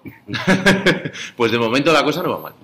sí, este, sí, a veces los sueños se cumplen si trabajas para que se cumplan. Y otras veces pues no se cumplen, pero hay que seguir trabajando para que algún día tus sueños se, se realicen. ¿no? Mm.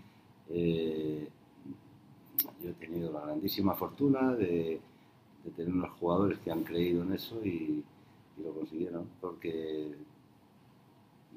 porque lo creyeron, lo importante es creerlo y, trabajar por ello. ¿Y dónde está el techo de este equipo? El techo de este equipo, pues igual que la vida misma, el fútbol es una escuela de la vida. Es, el techo eh, es cuando ya llegas al techo, pues hacer un agujero y salir y seguir. O sea, no hay, no hay límites nunca. Los límites es un condicionamiento que nos ponemos los humanos cuando verdaderamente somos ilimitados. Hmm. Eh, usted tiene una trayectoria en, todo el fútbol modesto de, la Comunidad de Madrid, que ha pasado por un montón de equipos, incluso llegando a, la élite en el, Rayo Vallecano. Eh, esto de ahora lo piensa y dice, pues todo lo que he hecho antes ha merecido la pena porque he llegado hasta, hasta la, no primera división, pero sí la élite de, la segunda división del fútbol profesional. Bueno, mm, todo lo que he hecho antes ha merecido la pena porque he sido inmensamente feliz entrenando a los equipos que he entrenado. He vivido el momento y, y el premio y el objetivo era cada día. Ahora estoy viviendo cada día pues lo mismo que lo podía vivir hace cuatro años. Ahora, que es muy estimulante porque las posibilidades de crecimiento son mayores, porque tienes que jugar contra los Asuna, contra el Málaga, pues, pues es un plus. Pero hemos llegado aquí pues porque el destino nos lo tenía preparados y trabajábamos de la otra manera. Lo cierto es que llevo 34 años entrenando ininterrumpidamente. Entrenando que tiene mucho mérito. Bueno, pues es una cuestión de que te gusta y que antes de quedarte parado has preferido coger un equipo de alevines y entrenarlo, porque por encima de todo me gustaba entrenar. Mm. Entonces, ahora ha llegado esto y efectivamente es un premio como como lo fue el año pasado y el anterior y el anterior. Siempre son premios donde los retos son distintos y, hay que esperarlos. ¿Es más satisfactorio entrenar a niños que, a hombres? Mm, yo me encontré una satisfacción muy grande cuando entrenaba a críos. Lo que pasa es que, bueno, cuando yo dejé el fútbol pretendía entrenar a niños, pero cuando te das cuenta estás entrenando a mayores y ya, te, ya te enganchas y ya. Lo que sí es verdad es que eh, en los equipos donde he estado, eh, sobre todo un tiempo, por ejemplo, estuve en San Fernando dos años, cinco años, digo dos años, cinco años, y aquí en Majadahonda, que también es donde más tiempo he estado, donde tienes la oportunidad de inculcar a las categorías inferiores tu idea de juego y de trato, pues entonces lo he hecho y, en nuestra escuela pues eh, tratamos de marcar las directrices, tienes un plan de trabajo eh, por edades y ahora mismo yo ya estoy eh, separado de ellos, de vez en cuando veo a los chavales, pero no me puedo, no los puedo atender, pero sí hay gente muy capacitada que lo está haciendo y la escuela está funcionando muy bien. Alberto, te dejo las dos últimas. Eh, a mí me gusta mucho Antonio Uriondo, sobre todo por la honestidad ¿no? que tiene. Y muchas veces lo vemos después de los partidos en las ruedas de prensa, eh, cuando acaba, cómo evitas tener ese discurso de tópicos que, sí que le vemos a, otros entrenadores y que a ti te da igual. Tú dices la verdad, lo que, lo que has visto, lo que has sentido y si tienes que, hacer una crítica a tu equipo lo haces y, no te cortas un pelo. Eso no te va a cambiar nunca, Antonio. Tú eres así y eso hay pocos entrenadores que, tengan e, esa garra y esa, esa raza que tienes tú. Bueno, la verdad es que uno no hace las cosas por ser diferente. Uno lo único que trata es de ser el mismo. Y yo te voy a confesar un en secreto. Eh, yo es que no tengo nada de memoria.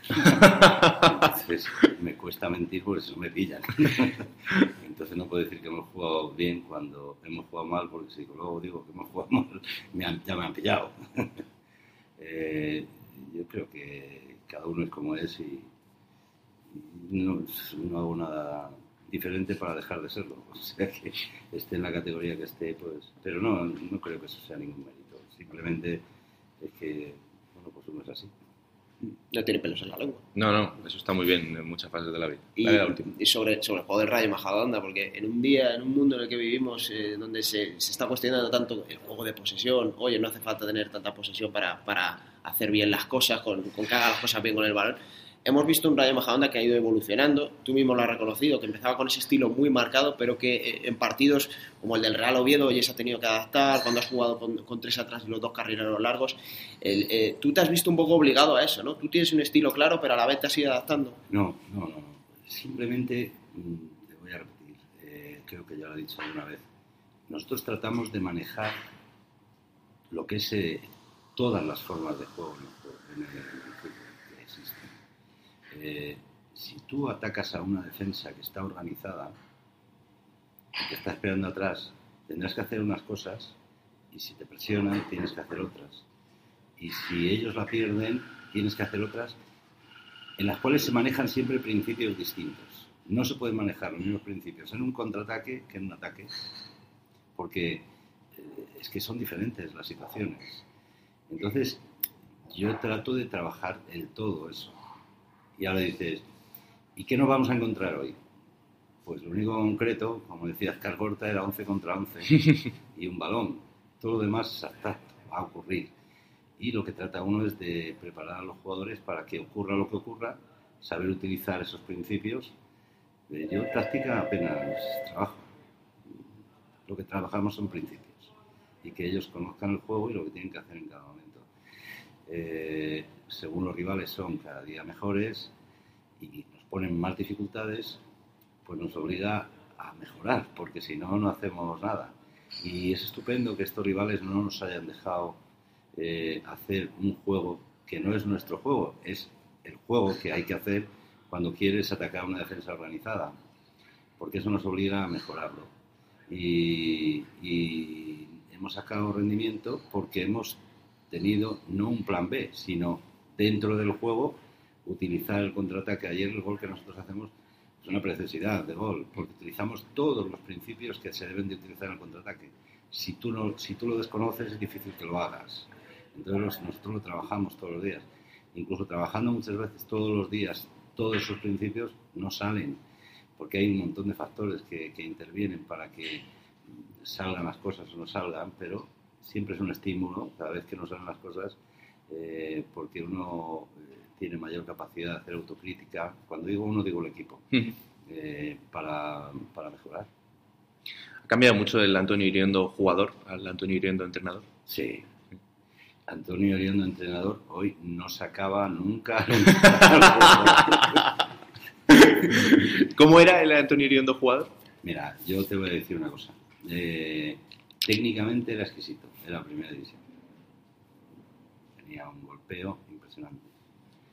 Eh, capacidad de observación de los espacios y una idea de juego en la primera división quizás adelantado para aquella época. Hmm. Pero era un desastre defensivo, un desastre competitivo. Cuando me ponían un tío marcándome encima ya me cabreaba. No, no competían.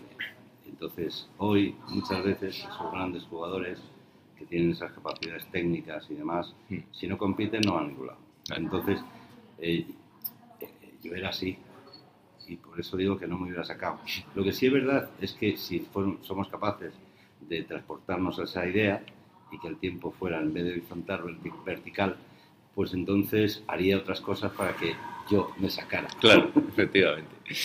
Pues, mister, ha sido un placer eh, pasar estos minutos aquí con, con, usted. Es un libro abierto, ¿eh? Sí, ¿no? Aprendes de fútbol escuchando. estar aquí toda, toda la mañana. Eh, que haya muchísima suerte durante toda la temporada.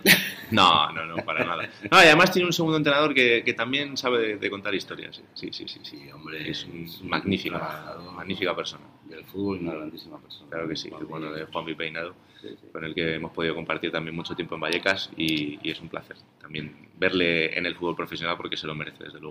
Que haya muchísima suerte durante toda la temporada. Muchísimas gracias. Muchas gracias, mister.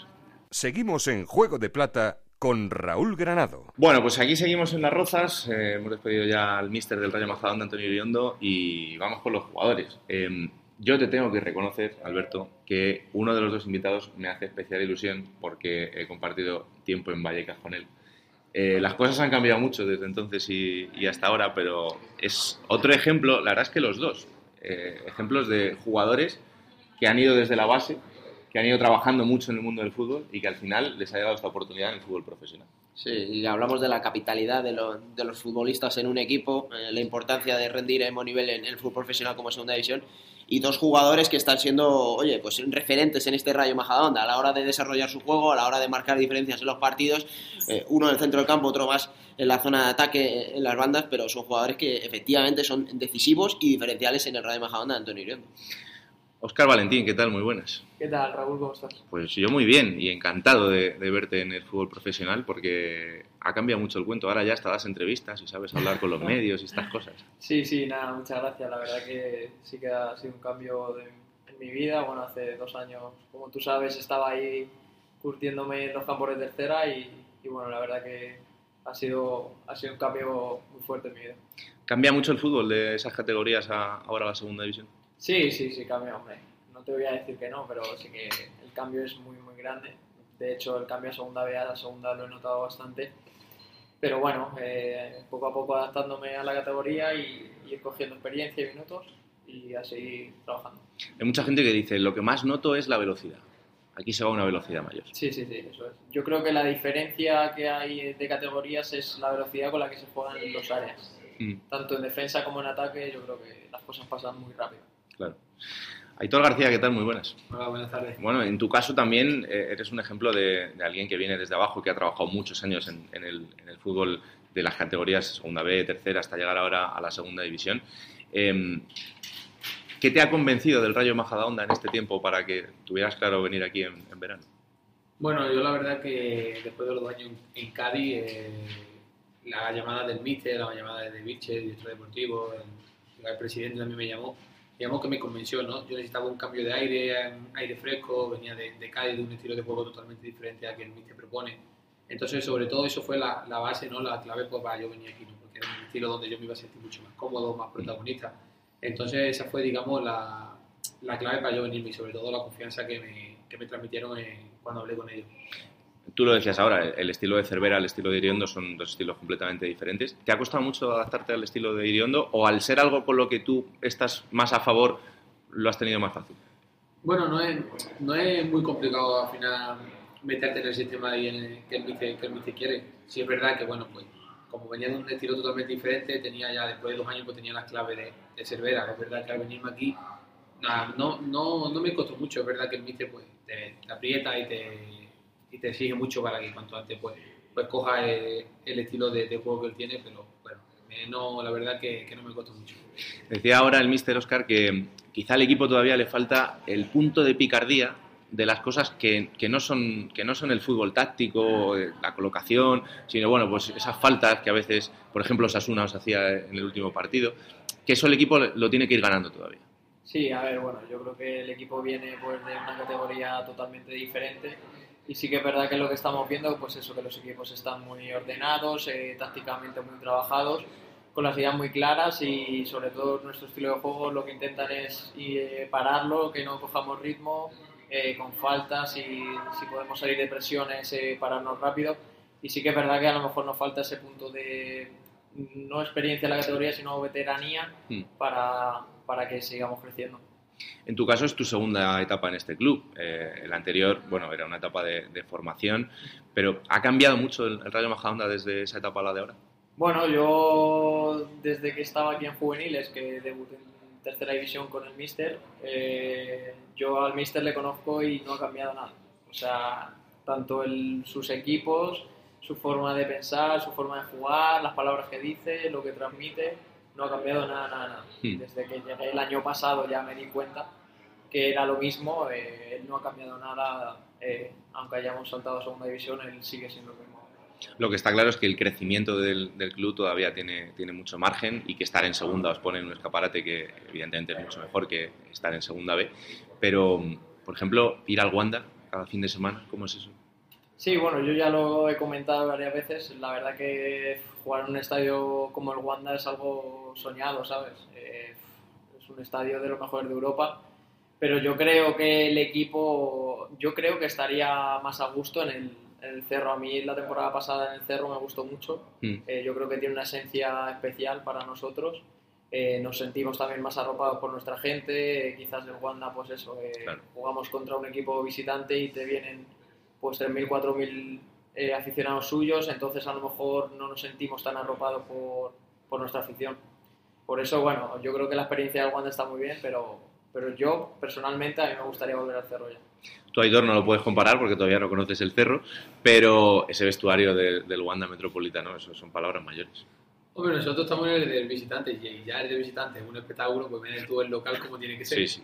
La verdad que yo en el Cerro jugué una vez con el Mérida una Copa Federación. Anda, mira. Vine que ya estaba Antonio Uriondo, Ujú. que bueno, allí nos dieron un meneo en Mérida, 1-4, y aquí ganamos 0-1, pero vamos. Ah, no, no, vine convocado, pero no jugué ninguno de los dos partidos, así que, pero sí que estaba en, en el Cerro y es lo que estaba comentando Oscar, que al final el Wanda pues se nos hace muy grande, se nos hace muy grande, los equipos vienen, vienen crecidos, vienen al Wanda, viene mucha gente de, de, de la ciudad de donde es el equipo, entonces nosotros, pues, pues al final es un arma de doble filo. Nos gusta porque es un estadio grande, un estadio bonito, uno de los mejores de Europa, como ha dicho Oka, pero al final pues se ve muy vacío y se ve muy pequeño. Así que yo, igual que Oka, cuanto antes a ver si se soluciona lo de Cerro y podemos, podemos volver a jugar ahí. Oye, la categoría de los equipos que, que tenéis este año, lo hablábamos también con el Mister antes, eh, la competitividad es enorme porque los equipos son buenísimos. No sé, ¿qué es lo que más te está sorprendiendo de momento? Yo creo que eh, con respecto a otro año, este año sí que hay diferencias. Hay diferencias, si te das cuenta, hay muchos equipos como Málaga, Granada, eh, el mismo Alcorcón que jugamos esta semana, llevan 24, 25 puntos y hay más diferencias sobre mitad de tabla para abajo. ¿no? Mm. Sí que hay este año unos equipos que, que destacan sobre otros. Sí es verdad que bueno, presupuestos, jugadores, equipos con, que han bajado de primera con mucho nombre. Otros años, por ejemplo, el año pasado, el anterior que yo, que yo estaba ya en segunda división, sí es verdad que había mucho más igualdad. Digamos, desde el primero hasta el 10, el 11 siempre ha visto mucha igualdad. Este año es lo que yo noto, que hay mm, otra diferencia entre los 4 o 5 primeros con respecto a con, de tabla a mitad de tabla para abajo. Mm. Eh, Oscar, hay equipos muy importantes que están metidos en la zona baja de la clasificación, Zaragoza, Tenerife, el propio Cádiz. Eh, estos equipos, lo normal es que en algún momento vayan saliendo de ahí, pero claro, tenerlos ahí abajo ahora eh, es una opción también de, empezar a eliminar rivales. Sí, bueno, pero es que tú te pones a ver la clasificación y todos son equipos históricos y dices, ¿y quién tiene que estar abajo y quién no tiene que estar abajo? Entonces, alguien tiene que estar abajo, sí o sí, o sea, no hay otra. Entonces, bueno, eh, nosotros la verdad que no miramos los rivales que haya, pueden estar abajo o lo que sea, nosotros estamos trabajando para, para ir partido a partido y la verdad que pues si podemos mantener la categoría o aspirar a algo más, eh, soy, porque no podemos soñar con algo más, eh, pues a seguir. No, es verdad que los equipos recién ascendidos están demostrando que, van a, competir en la categoría. Quizá el Extremadura es el que peor lo esté pasando, pero el resto, eh, Mallorca está haciendo un arranque espectacular, el Elche, vosotros mismos. Bueno, es la demostración también de que prácticamente con el mismo grupo que teníais en, en, Segunda B, las cosas se pueden hacer bien. Sí, yo el primer año que llegué a Cádiz eh, jugamos playoff primera de segunda B, a segunda y jugamos playoff primera contra el Tenerife. La verdad que no tuvimos suerte y que nos eliminaron en la primera ronda, pero es lo que estamos diciendo. Yo creo que, que el vestuario que tenemos es un vestuario bueno, un vestuario que tiene mucha ilusión, muchas ganas, y es como ha dicho Oscar, yo creo que el objetivo principalmente eh, la permanencia, es mantenernos y es que no me gusta, no me gusta hablar de, sí. de qué pasará después. Yo prefiero primero llegar a los, a los 50 puntos al objetivo y a partir de ahí pues, ya hablaremos de, de otra cosa. Pero yo quiero estar pendiente de, de, de la permanencia. Mm, Hablabas antes, Raúl, de la velocidad que tiene la segunda división. Alguien que sabe mucho de velocidad es Aitor, porque le hemos visto correr los metros que tiene el Wanda Metropolitano, hacer golazos incluso. Aitor, ¿has encontrado un poco ese, ese modelo, ese juego que tú estabas buscando al, al salir a, a, por esa oportunidad desde Cádiz, porque a lo mejor a ti te puede ir mejor el juego que, que, que haya metros, ¿no? Para jugar, que hemos visto lo, como el, el, equipo ha hecho goles al contraataque. ¿Eso es ahí donde tú te encuentras más cómodo? Sí, como he dicho antes, por esa fue una de las claves que yo vine aquí, a, que me convencieron para venirme aquí, por el estilo de juego, pues, porque el quiere mucho, mucho que caigamos al espacio, que la velocidad, entonces por eso fue una de las claves que convencieron para venir aquí. Es verdad que me siento mucho, mucho más cómodo con este sistema y es donde hasta ahora pues, pues me están saliendo las cosas muy bien y donde pues, pues, la gente está viendo, como tú has dicho, que la velocidad, tal, no sé qué. La verdad que, que estoy contento y esperamos seguir ahí. Y lo de los golazos, si, si es un gol feo no lo marcas. ¿eh? bueno, mira, la, Yo intento me tengo como sea. Como sea. Yo me tengo como sea. Es verdad que al final, pues bueno, pues me salen golazos y ojalá fueran todos así. Pero vamos, que me vale uno correa. Jugarla también me vale. Pero bueno, estamos teniendo la suerte esa. Vamos a intentar seguir. Claro que sí.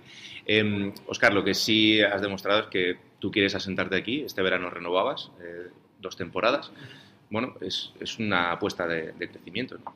Sí, eh, bueno, el club me dio la confianza de, de si seguimos en segunda, pues seguir otro año más y nada, yo estoy aquí encantado, la verdad, eh, tengo mucha confianza con el míster y, y, bueno, eh, gracias a él la verdad que he crecido mucho como futbolista, estoy aquí por ello y, y nada, todo lo que sea seguir creciendo, seguir formándome y, y a seguir mirando para arriba.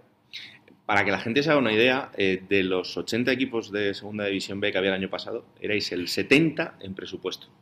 Eh, al final esto también indica que a veces hay que rebelarse ¿no? contra lo que supuestamente tiene que, que sí, pasar. totalmente. Yo lo he dicho muchas veces. el- al fin y al cabo, el fútbol, eh, sales al campo y es 11 contra 11. Eh, no juegan los billetes, no juegan los presupuestos, no juegan nada. Juegan 11 tíos contra 11 y ahí es donde de- se marca la diferencia. Eh, no hay diferencias de, de presupuestos. Sí que es verdad que con mayor presupuesto puedes conseguir mejores jugadores, pero bueno, yo creo que demostramos el año pasado que, que no da igual el presupuesto, eh, si hay una idea clara de juego y los jugadores van a muerte con ella, pues se pueden conseguir grandes cosas. Mm. Aitor, en Cádiz las cosas no, no andan muy bien. Bueno, la verdad que han sido un arranque de liga, bueno, pues yo creo que de los últimos años el peor. Mm. Pero bueno, los otros días ganaron y yo que no te puedo hablar mal de, de Cádiz, No, no, no. puedo decir nada. Además, soy jugador, como ustedes sabéis, se dio de allí, entonces tampoco puedo, puedo hablar más y tampoco, no sé, yo soy un jugador que soy muy querido por la afición, Mm. eh, me lo demuestran todos los días, cada vez que juego con el Rayo más a la onda, siempre tengo mensajes de apoyo de ellos. Y la verdad que a mí, bueno, pues, pues me gustaría que, que revirtiera la situación que tienen ahora y ojalá pudieran salir de ahí. En lo que has perdido es en el cambio de ciudad. Ahí yo creo que... Es verdad que estás en la capital, pero es que esto es otra cosa. Esto, esto va a otro ritmo. El cambio ha sido muy brusco. el cambio ha sido muy brusco. ¿Qué es lo que más te ha costado? No sé, tío. Aquí yo vivía en Jerez, vivía en una casa adosada espectacular, pagaba 600 euros. Aquí Claro. vivo en un pisito de dos habitaciones, pago 1100. Claro. Aquí todo muy caro, pues, frío, tráfico. ¿Qué, qué, qué quiere que te diga? Bueno, pero puedes ir al cine, puedes ir al teatro, Bueno, tienes eh, otras eh, cosas. Me claro. cago en todo, que Jerez también tenemos. Bueno, pero esto es la capital, esto es la capital. Ya sabes tú que, que siempre vende más. Aquí no hay palmas, aquí falta la palma. Aquí hay de todo, aquí al final lo pagas, pero porque tienes de todo, ¿no? Aquí hay de, de todo. Claro. Entonces, yo la verdad que hasta ahora estoy muy gusto, mi novia vive conmigo, encontré trabajo, que eso sí, que allí no hay trabajo y aquí hay claro, mucho. Y la verdad que por ahora estamos, estamos muy contentos y la verdad que el cambio ha sido muy brusco y muy raro, pero estamos muy contentos. En el vestuario te han acogido bien. ¿no? Pues Tú tienes pinta de ser muy tímido, entonces no sé Sí, si... sí, sí, yo la verdad que no hablo, no hablo en el vestuario, no hablo. La verdad que como te he dicho antes, tenemos un vestuario muy, muy bueno, somos muchos nuevos, Mm. entonces al final pues, pues hemos hecho un vestuario muy bueno, tanto los del año pasado como los que hemos llegado nuevos y vamos, vamos a intentar seguir en esta línea que por ahora le están yendo las cosas bien. Claro que sí. Los estudios de Administración y Dirección de Empresas, ¿cómo los llevamos? Bien, ¿Hemos bien, terminado bien. todo? Nada, ¿Nos queda algo? falta del TFG y, Ah, bueno, eso ya, ya ha terminado y ya por fin me lo quito de encima. eso y ya es poca cosa. ya otra cosa. Nada. Máster no hagas, que ya sabes que últimamente está la no, cosa, no, la verdad que sí. Nos está la cosa complicada. Nos han dado un prestigio un poco malo a los que hemos estudiado ahí en, en la de Juan Carlos, Sí, pero bueno, sí, nosotros sabemos lo que nos ha costado y ya está. claro que sí. Bueno, pues era el único que te ha costado. De los pocos. Te dejo la última, Alberto. Pues yo quería retomar un poco lo que es el juego de este equipo. Mm. Se lo hemos comentado antes a Antonio. Un, un equipo muy reconocible, que al principio de temporada todo, hablaba, todo el mundo hablaba del juego del Rayo Majadahonda. Eh, tú que estás un poco en esa sala de máquinas, en el centro del campo, verte con gente como Berza, como Fede, como, como Enzo. El día, no sé si fue el día del Sporting en Liga, que, que teníais lesionados a los centrales, eh, jugasteis con tres atrás y Antonio puso al uso atrás, que es que no es ni central, jugasteis sin central. Un, un equipo que juega ofensivo al ataque. Eso imagino que al jugador, oye, lo agradece, ¿no? Y, y- y tener que jugar siempre de esa manera a un futbolista le tiene que gustar. Sí, yo creo que sí. eh, yo creo que nuestro, nuestra forma de jugar es muy, es muy, muy llamativa y yo creo que ayuda mucho al futbolista a seguir creciendo porque al fin y al cabo es jugar al fútbol, eh, seguir creciendo con el balón, que es que yo creo que el fútbol debería rodearse siempre a tratar bien el balón. Entonces, bueno, yo creo que el equipo y los jugadores vamos a ir creciendo poco a poco. Es una idea, es arriesgada en la categoría, pero yo creo que según vaya pasando el tiempo, el equipo va a ir puliendo cosas y, vamos a ir creciendo y haciendo las cosas mucho mejor. No os había preguntado por Enzo, no sé cómo, cómo lo estáis viendo en este arranque de temporada. A veces yo creo que igual desde nuestro lado, ¿no? Somos un poco más injustos porque por un apellido o por lo que él pueda tener en, casa juzgamos de, de, una manera un poco, un poco a la ligera, ¿no? Pero yo creo que él eh, está demostrando que puede adaptarse a esta categoría y que tiene motivos suficientes como para poder jugar.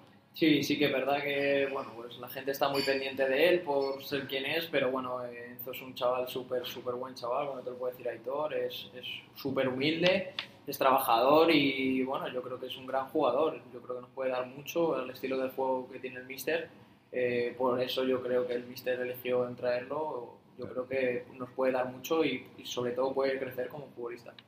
¿Cómo le ves tú? Como ha dicho Oka, es un chaval súper super cercano, súper humilde, eh, súper trabajador. A mí es un jugador que tiene muchas, muchas cualidades. Es verdad que la gente, pues lo que ha dicho Oka, ¿no? que se fija mucho por el apellido. Él mismo dice que, bueno, que su padre ha sido top, ¿no? Eh, uno de los mejores jugadores del mundo y al final llegar a ser su padre es muy complicado, pero sí es verdad que tiene muchas cualidades, tiene muchas cosas buenas y muchas cosas del padre. Lo malo que al final vive en, en todos los días con una presión mediática del apellido, de tal, no sé, no sé cuánto. Yo pienso que, que esa presión, pues, pues, bueno, muchas veces le perjudica y otras veces no. Pero la verdad que, que es un chaval, como ha dicho, que muy cercano y súper, súper, súper, súper buen compañero y nos aporta muchas, muchas cosas. Pues chicos, ha sido un placer estar aquí estos minutos con vosotros. Que haya mucha salud durante toda la temporada, que al final es lo más importante de todo. Y que haya mucha suerte, que se cumpla ese objetivo de la permanencia y a partir de ahí, pues oye, lo que venga. Ojalá, no, ojalá no hay que ponerle límites. Vamos a pensar la permanencia. Bueno, vamos a pensar Vamos a 50 Yo- puntitos yo y luego ya 50. luego lo celebramos. Bajamos Sí, a Cádiz sí, y lo sí, celebramos. Gracias, chicos. Nada, a vosotros, muchas gracias. En Onda Cero, la Liga Juego de Plata Hamel, el primer campeonato oficial de Juego de Plata en Futmundo.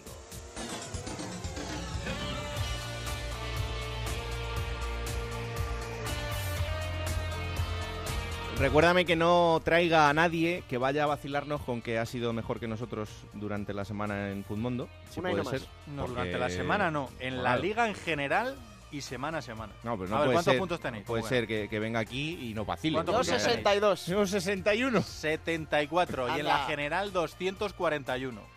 Yo si no es por Mm. Gustavo Blancolesuk, mi jornada es bastante ridícula, ¿eh? Quiero- 17 puntazos me ha dado el delantero del Málaga. Quiero mi mal, camisetita del Albacete. A mí no está Por mal del favor. todo. De Eh, estoy, bueno, he hecho 176 puntos esta semana. ¿Cómo? Eh, sí. ¿Cómo que O sea, en la 176? general, en la Ah. general. He hecho 61 esta semana, en la general. Flojito, eh, ¿no? Flojito, flojito, pero cuidado porque estaba el mil y pico y ya estoy el 800 y algo. O sea que bueno. pues ¿Quién es el que más te ha puntuado? Hemos subido ahí. El que más me ha puntuado, pues. Francisco es, eh, Pérez Maldonado. No, mi equipo, Gañán. Ah. Eh, Alventosa con 15 puntos. Ostras, bien, bien, Y bien. después Rubén Castro con 11. Muy bien. No, la verdad que no está mal del todo. Eh, en la general, ¿cómo va la? Exactamente, Francisco Pérez Maldonado, como estaba indicando, ganador de la jornada, fundando Juego de Plata Hamel, eh, 85 puntazos ha hecho Francisco, que le ha servido para colocarse ahí arriba, aunque hay que decir que en la clasificación general 291 Madre puntos lleva David Aranda Veraguas, que repite, fue líder hace dos jornadas, se lo Mm. quitaron y recupera esa primera plaza con 291 puntos. Y se permite el lujazo de, que, de hacer un cero con, con Saúl García del, del Depor. Sí, sí. Es increíble, con 10 tíos solo. Hay entrenadores por ahí que no lo sabemos, ¿eh? No, se están en este perdiendo programa. entrenadores en este país y ya lo dice José Ramón, que los niños ya no quieren ser futbolistas, que ahora quieren ser entrenadores. Y es que no, no os enteráis. Eh, termina el mes. Eso significa Ojo. que habrá un primer ganador del mes y que tendrá la primera camiseta Hummel de segunda división. Yo no quiero decir nada, pero esto va ya como un tiro. Pues David Aranda Veraguas, que tiene no- 291 puntos, le saca uno a Dracen, que es el segundo con 290. O sea que fíjate lo igualado que ha estado. Comité de competición tendrá que decidir ahí para quién es la camiseta. Ya sí que hay muy, muy poquita diferencia entre todos. Hay que jugar, hay que jugar Liga, Juego de Plata, Hummel en Futmundo. Lo tengo dicho. ¿Quién te ha dicho que no puedes jugar a ser entrenador de la Liga 1-2-3? Con Juego de Plata, Futmundo y Hamel tienes la oportunidad. No pierdas más tiempo. Únete a la Liga Juego de Plata Hamel y juega con nosotros. Plata o plomo. Soy el fuego que arde tu Vamos allá. Pues mira, Raúl, eh, yo creo que el- la plata lo tenía fácil, ¿eh? No, lo- tenía muchas dudas hasta la- la- el último partido de la jornada en el que Gustavo Blanco Lechuk hizo ese doblete para el Málaga, siendo un jugador importante, ya hemos hablado antes de él, y siendo un jugador totalmente diferencial para un Málaga que es verdad que le cuesta mucho hacer goles, pero tiene en él al hombre que los encuentra, y que si no fuera por Gustavo Blanco Lechuk, pues igual el Málaga tenía algún que otro punto menos, así que la plata va para él. ¿Y el plomo? El plomo, sintiéndolo mucho por quien nos acompaña en esta mesa, No te cebes. se lo voy a dar Piénsatelo. Al entrenador del Real Oviedo, Anquela, porque creo que está atascado. Para mí esa es la palabra. Para mí Anquela es un gran entrenador, pero creo que está totalmente atascado. Tiene un lío con el equipo, con este Real Oviedo que no saca los partidos fuera de casa. Antes le costaba en casa y creo que este Real Oviedo está pegando un frenazo. Está a tiempo aún de recuperarse, pero Anquela tiene que darle una vuelta porque lo que, le está, haciendo, lo que está haciendo no está saliendo nada bien.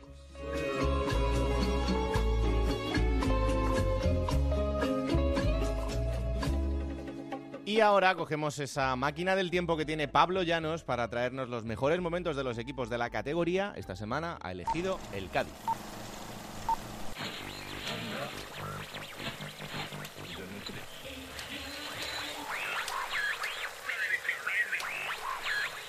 ...9 de junio del año 1991. España sigue mirando a las Olimpiadas de Barcelona 92 y en la Expo de Sevilla da un concierto en las ventas. Andrea Gassi y Jim Courier se enfrentan en la final de Roland Garros y Sergio Dalma es número uno en las listas musicales con su canción Bailar Pegados. Sin embargo, en Cádiz, toda la atención pasa por el partido que enfrentará al equipo de la ciudad, el Cádiz Club de Fútbol, al Real Zaragoza en el estadio Ramón de Carranza. Allí dos históricos del fútbol español se enfrentan por evitar un descenso a segunda división. Los gaditanos habían cambiado de entrenador a mitad de temporada, Ramón Blanco sustituyó a Beira y todo hacía parecer que ese año regresarían a la categoría de plata. El Zaragoza no estaba en mejor situación, jugaría la promoción de permanencia en primera división, pero trataría de evitarlo por todos los medios. Aquella tarde de junio, José Francisco Pérez Sánchez pitaría el comienzo del partido. En el Cádiz salían Sendrey, Procopio, Oliva, Cortijo, Carmelo, Poli, Quevedo, Barla, Pepe Mejías, José González y Derticia enfrenta el Zaragoza de los Pardeza, Cedrún, Belsué, dirigidos por Víctor Fernández. El partido era un duelo entre dos equipos que se lo jugaban todo. Tensión, nervios. El Zaragoza golpeaba primero. Posición clara de peligro de gol. Higuera, gol. El primero que sube al marcador.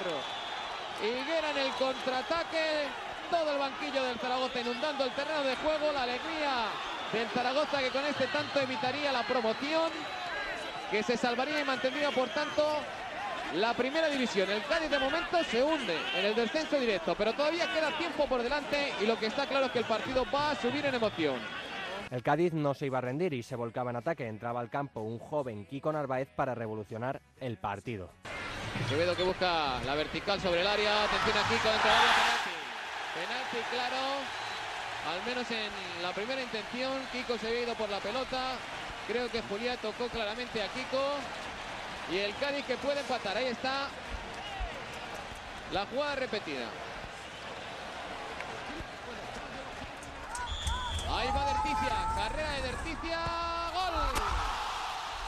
La permanencia estaba a un solo gol y un joven gaditano iba a ser el encargado de dar la sorpresa. El Cádiz tiene 10 minutos para adelante para dar rienda suelta a todo su entusiasmo. Y ahí está Barla, deja la pelota para Kiko dentro del área. Kiko, gol. Kiko, un hombre de la cantera, salió en el segundo tiempo, le hicieron el penalti, ha marcado el gol que puede dejar al Cádiz de momento en primera. El Cádiz jugaría la promoción gracias a ese gol y evitaba la segunda división al derrotar al Málaga en la eliminatoria. Los andaluces seguirían una temporada más en primera y Kiko empezaría a hacer historia. Igual que Pablo Llanos, que está haciendo historia en este programa porque tiene una máquina del tiempo que funciona espectacularmente bien. Bueno, vamos a seguir ahora con el Cádiz. Nos está quedando muy gaditano este programa, pero Gonzalo Palafox ha elegido a Aguer Akeche esta semana para conocerlo de la manera que él solo sabe presentarnos a los jugadores. El test de Gonzalo Palafox.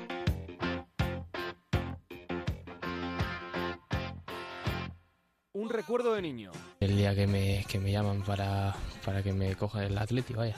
Un animal con el que te identifiques. Mi perro Un referente futbolístico. y este. Tu primera camiseta de fútbol.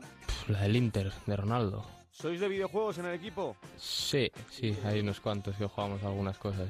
Fortnite. Fortnite a tope, sí. Cuando juegas a FIFA Pro, ¿qué equipo te pides? El Atleti. una serie favorita y una a la que estés enganchado.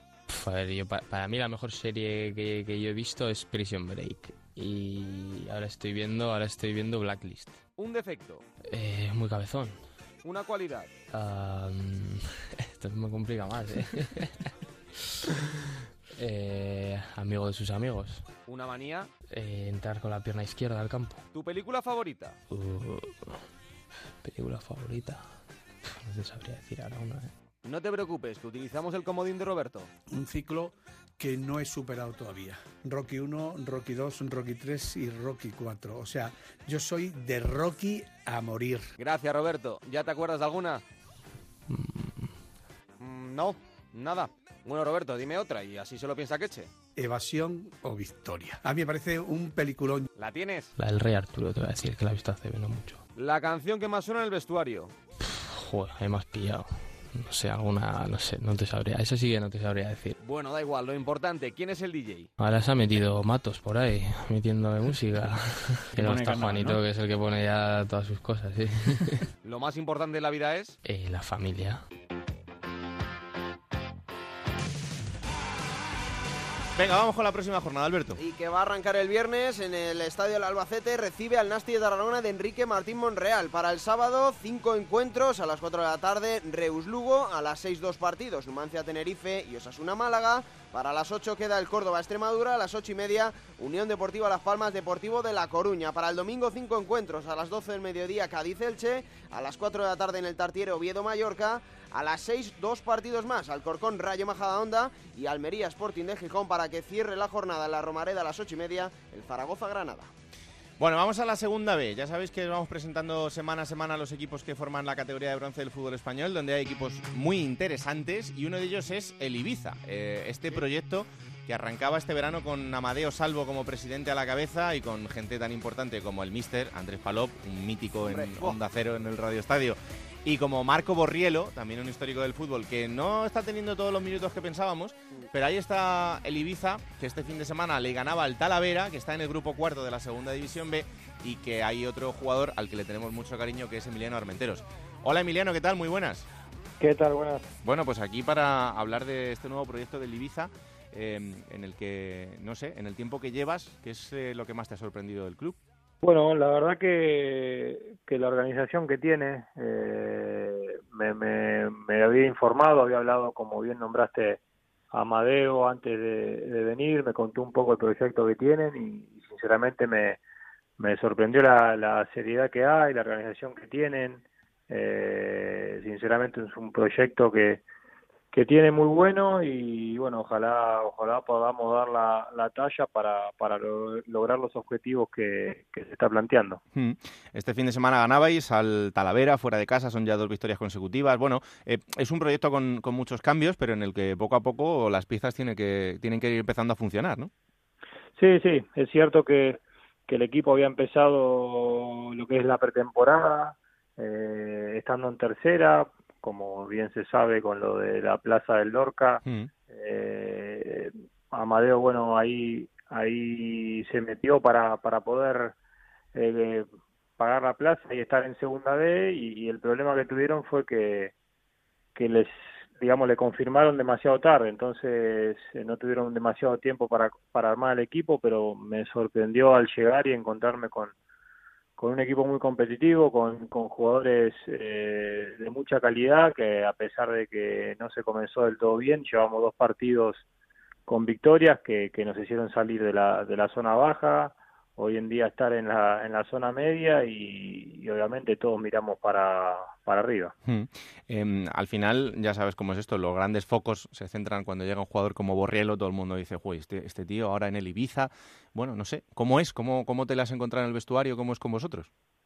Muy normal, la verdad que sí, uno, uno llega y sabía que estaba él y se espera, bueno, no, a, a veces uno se imagina que, que, que te vas a encontrar con alguien que, que, que no te va a dar bola o que va a estar en su mundo y la verdad que es un compañero más, eh, me sorprendió el trato que tiene con todos, lo, lo, integrado que está en el equipo, lo adaptado que está con, con todos, eh, el idioma, sabemos que él, bueno, le gusta mucho Ibiza, eh, pero así todo muy adaptado al idioma, así que muy comprometido, muy comprometido con, con el club, con, con el equipo, con los compañeros, así que ver un, un jugador de, de esa característica, nivel, del nivel que, que tiene, la verdad que, que es es muy bueno para, para todos nosotros. Claro.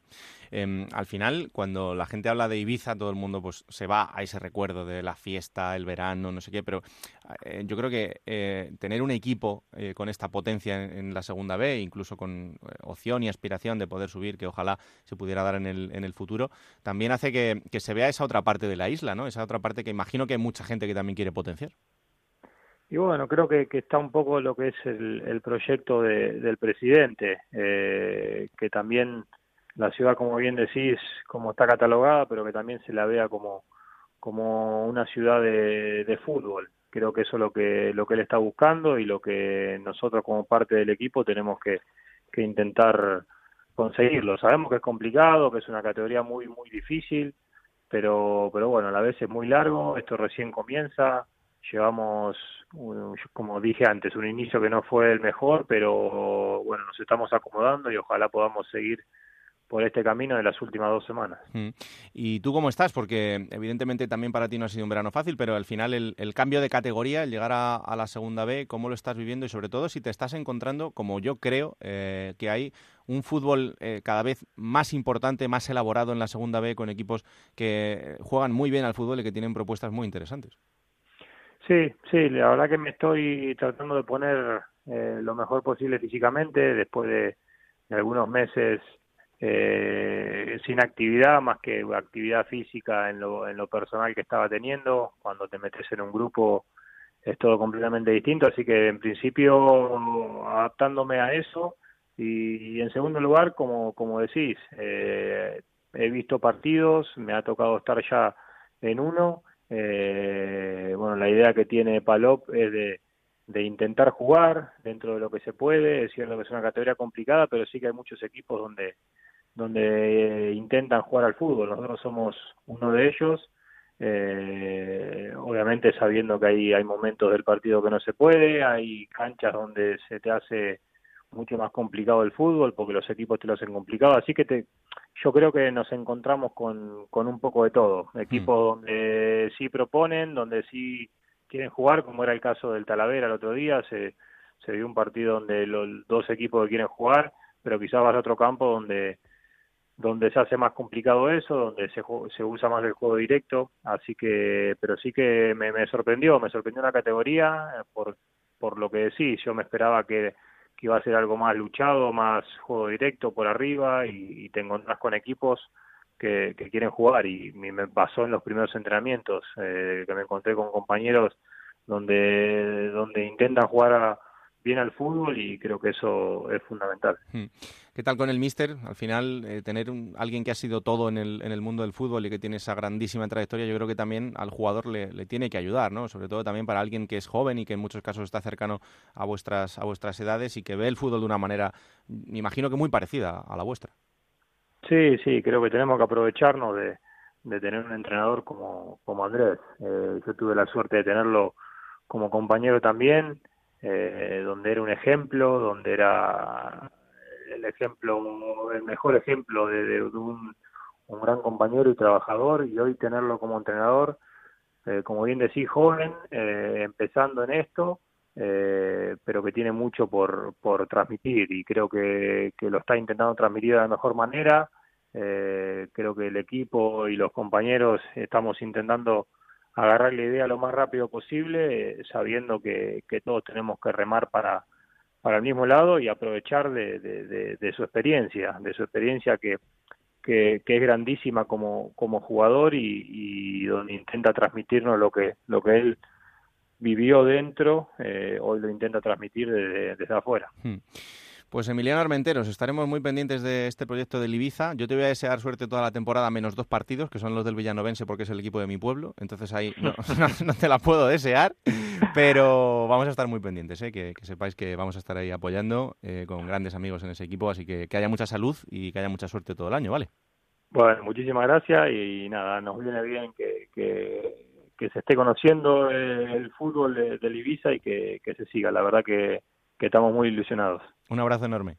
Abrazo, hasta luego.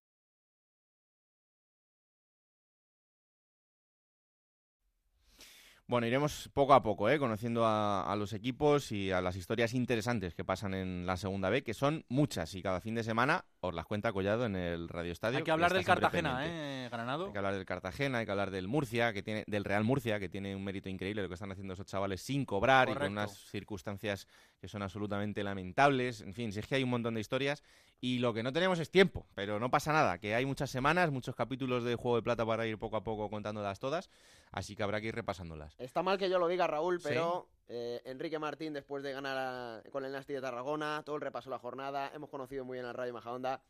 Programón. Que diría Roberto. Hay que traer a Roberto de aquí al final de temporada, pero ya veremos. Igual el último día o, después, cuando acabe la temporada. Bueno, me lo voy a pensar, le vamos a dar una vuelta. Hasta aquí este capítulo, Collado. ¿Te ha parecido bien el menú? Me ha encantado. Solo quiero hacerle una recomendación a vuestros oyentes, que son los míos. Sí. Que es que la jornada apasionante de Segunda División, otra semana más, donde mejor se vive, es en el Radio Estadio. Está claro. Toda la jornada en el Radio Estadio, el resumen el domingo por la noche en el Transistor con José Ramón de la Morena. Y nosotros estaremos aquí, como siempre, cada martes a partir de las 5 de la tarde en Onda Cero.es para que os descarguéis este programa, lo compartáis y le digáis a todos que existe este bendito programa que hacemos con tantísimo cariño. Que la radio os acompañe. Adiós.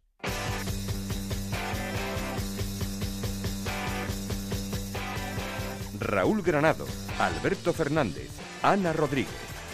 Juego de Plata.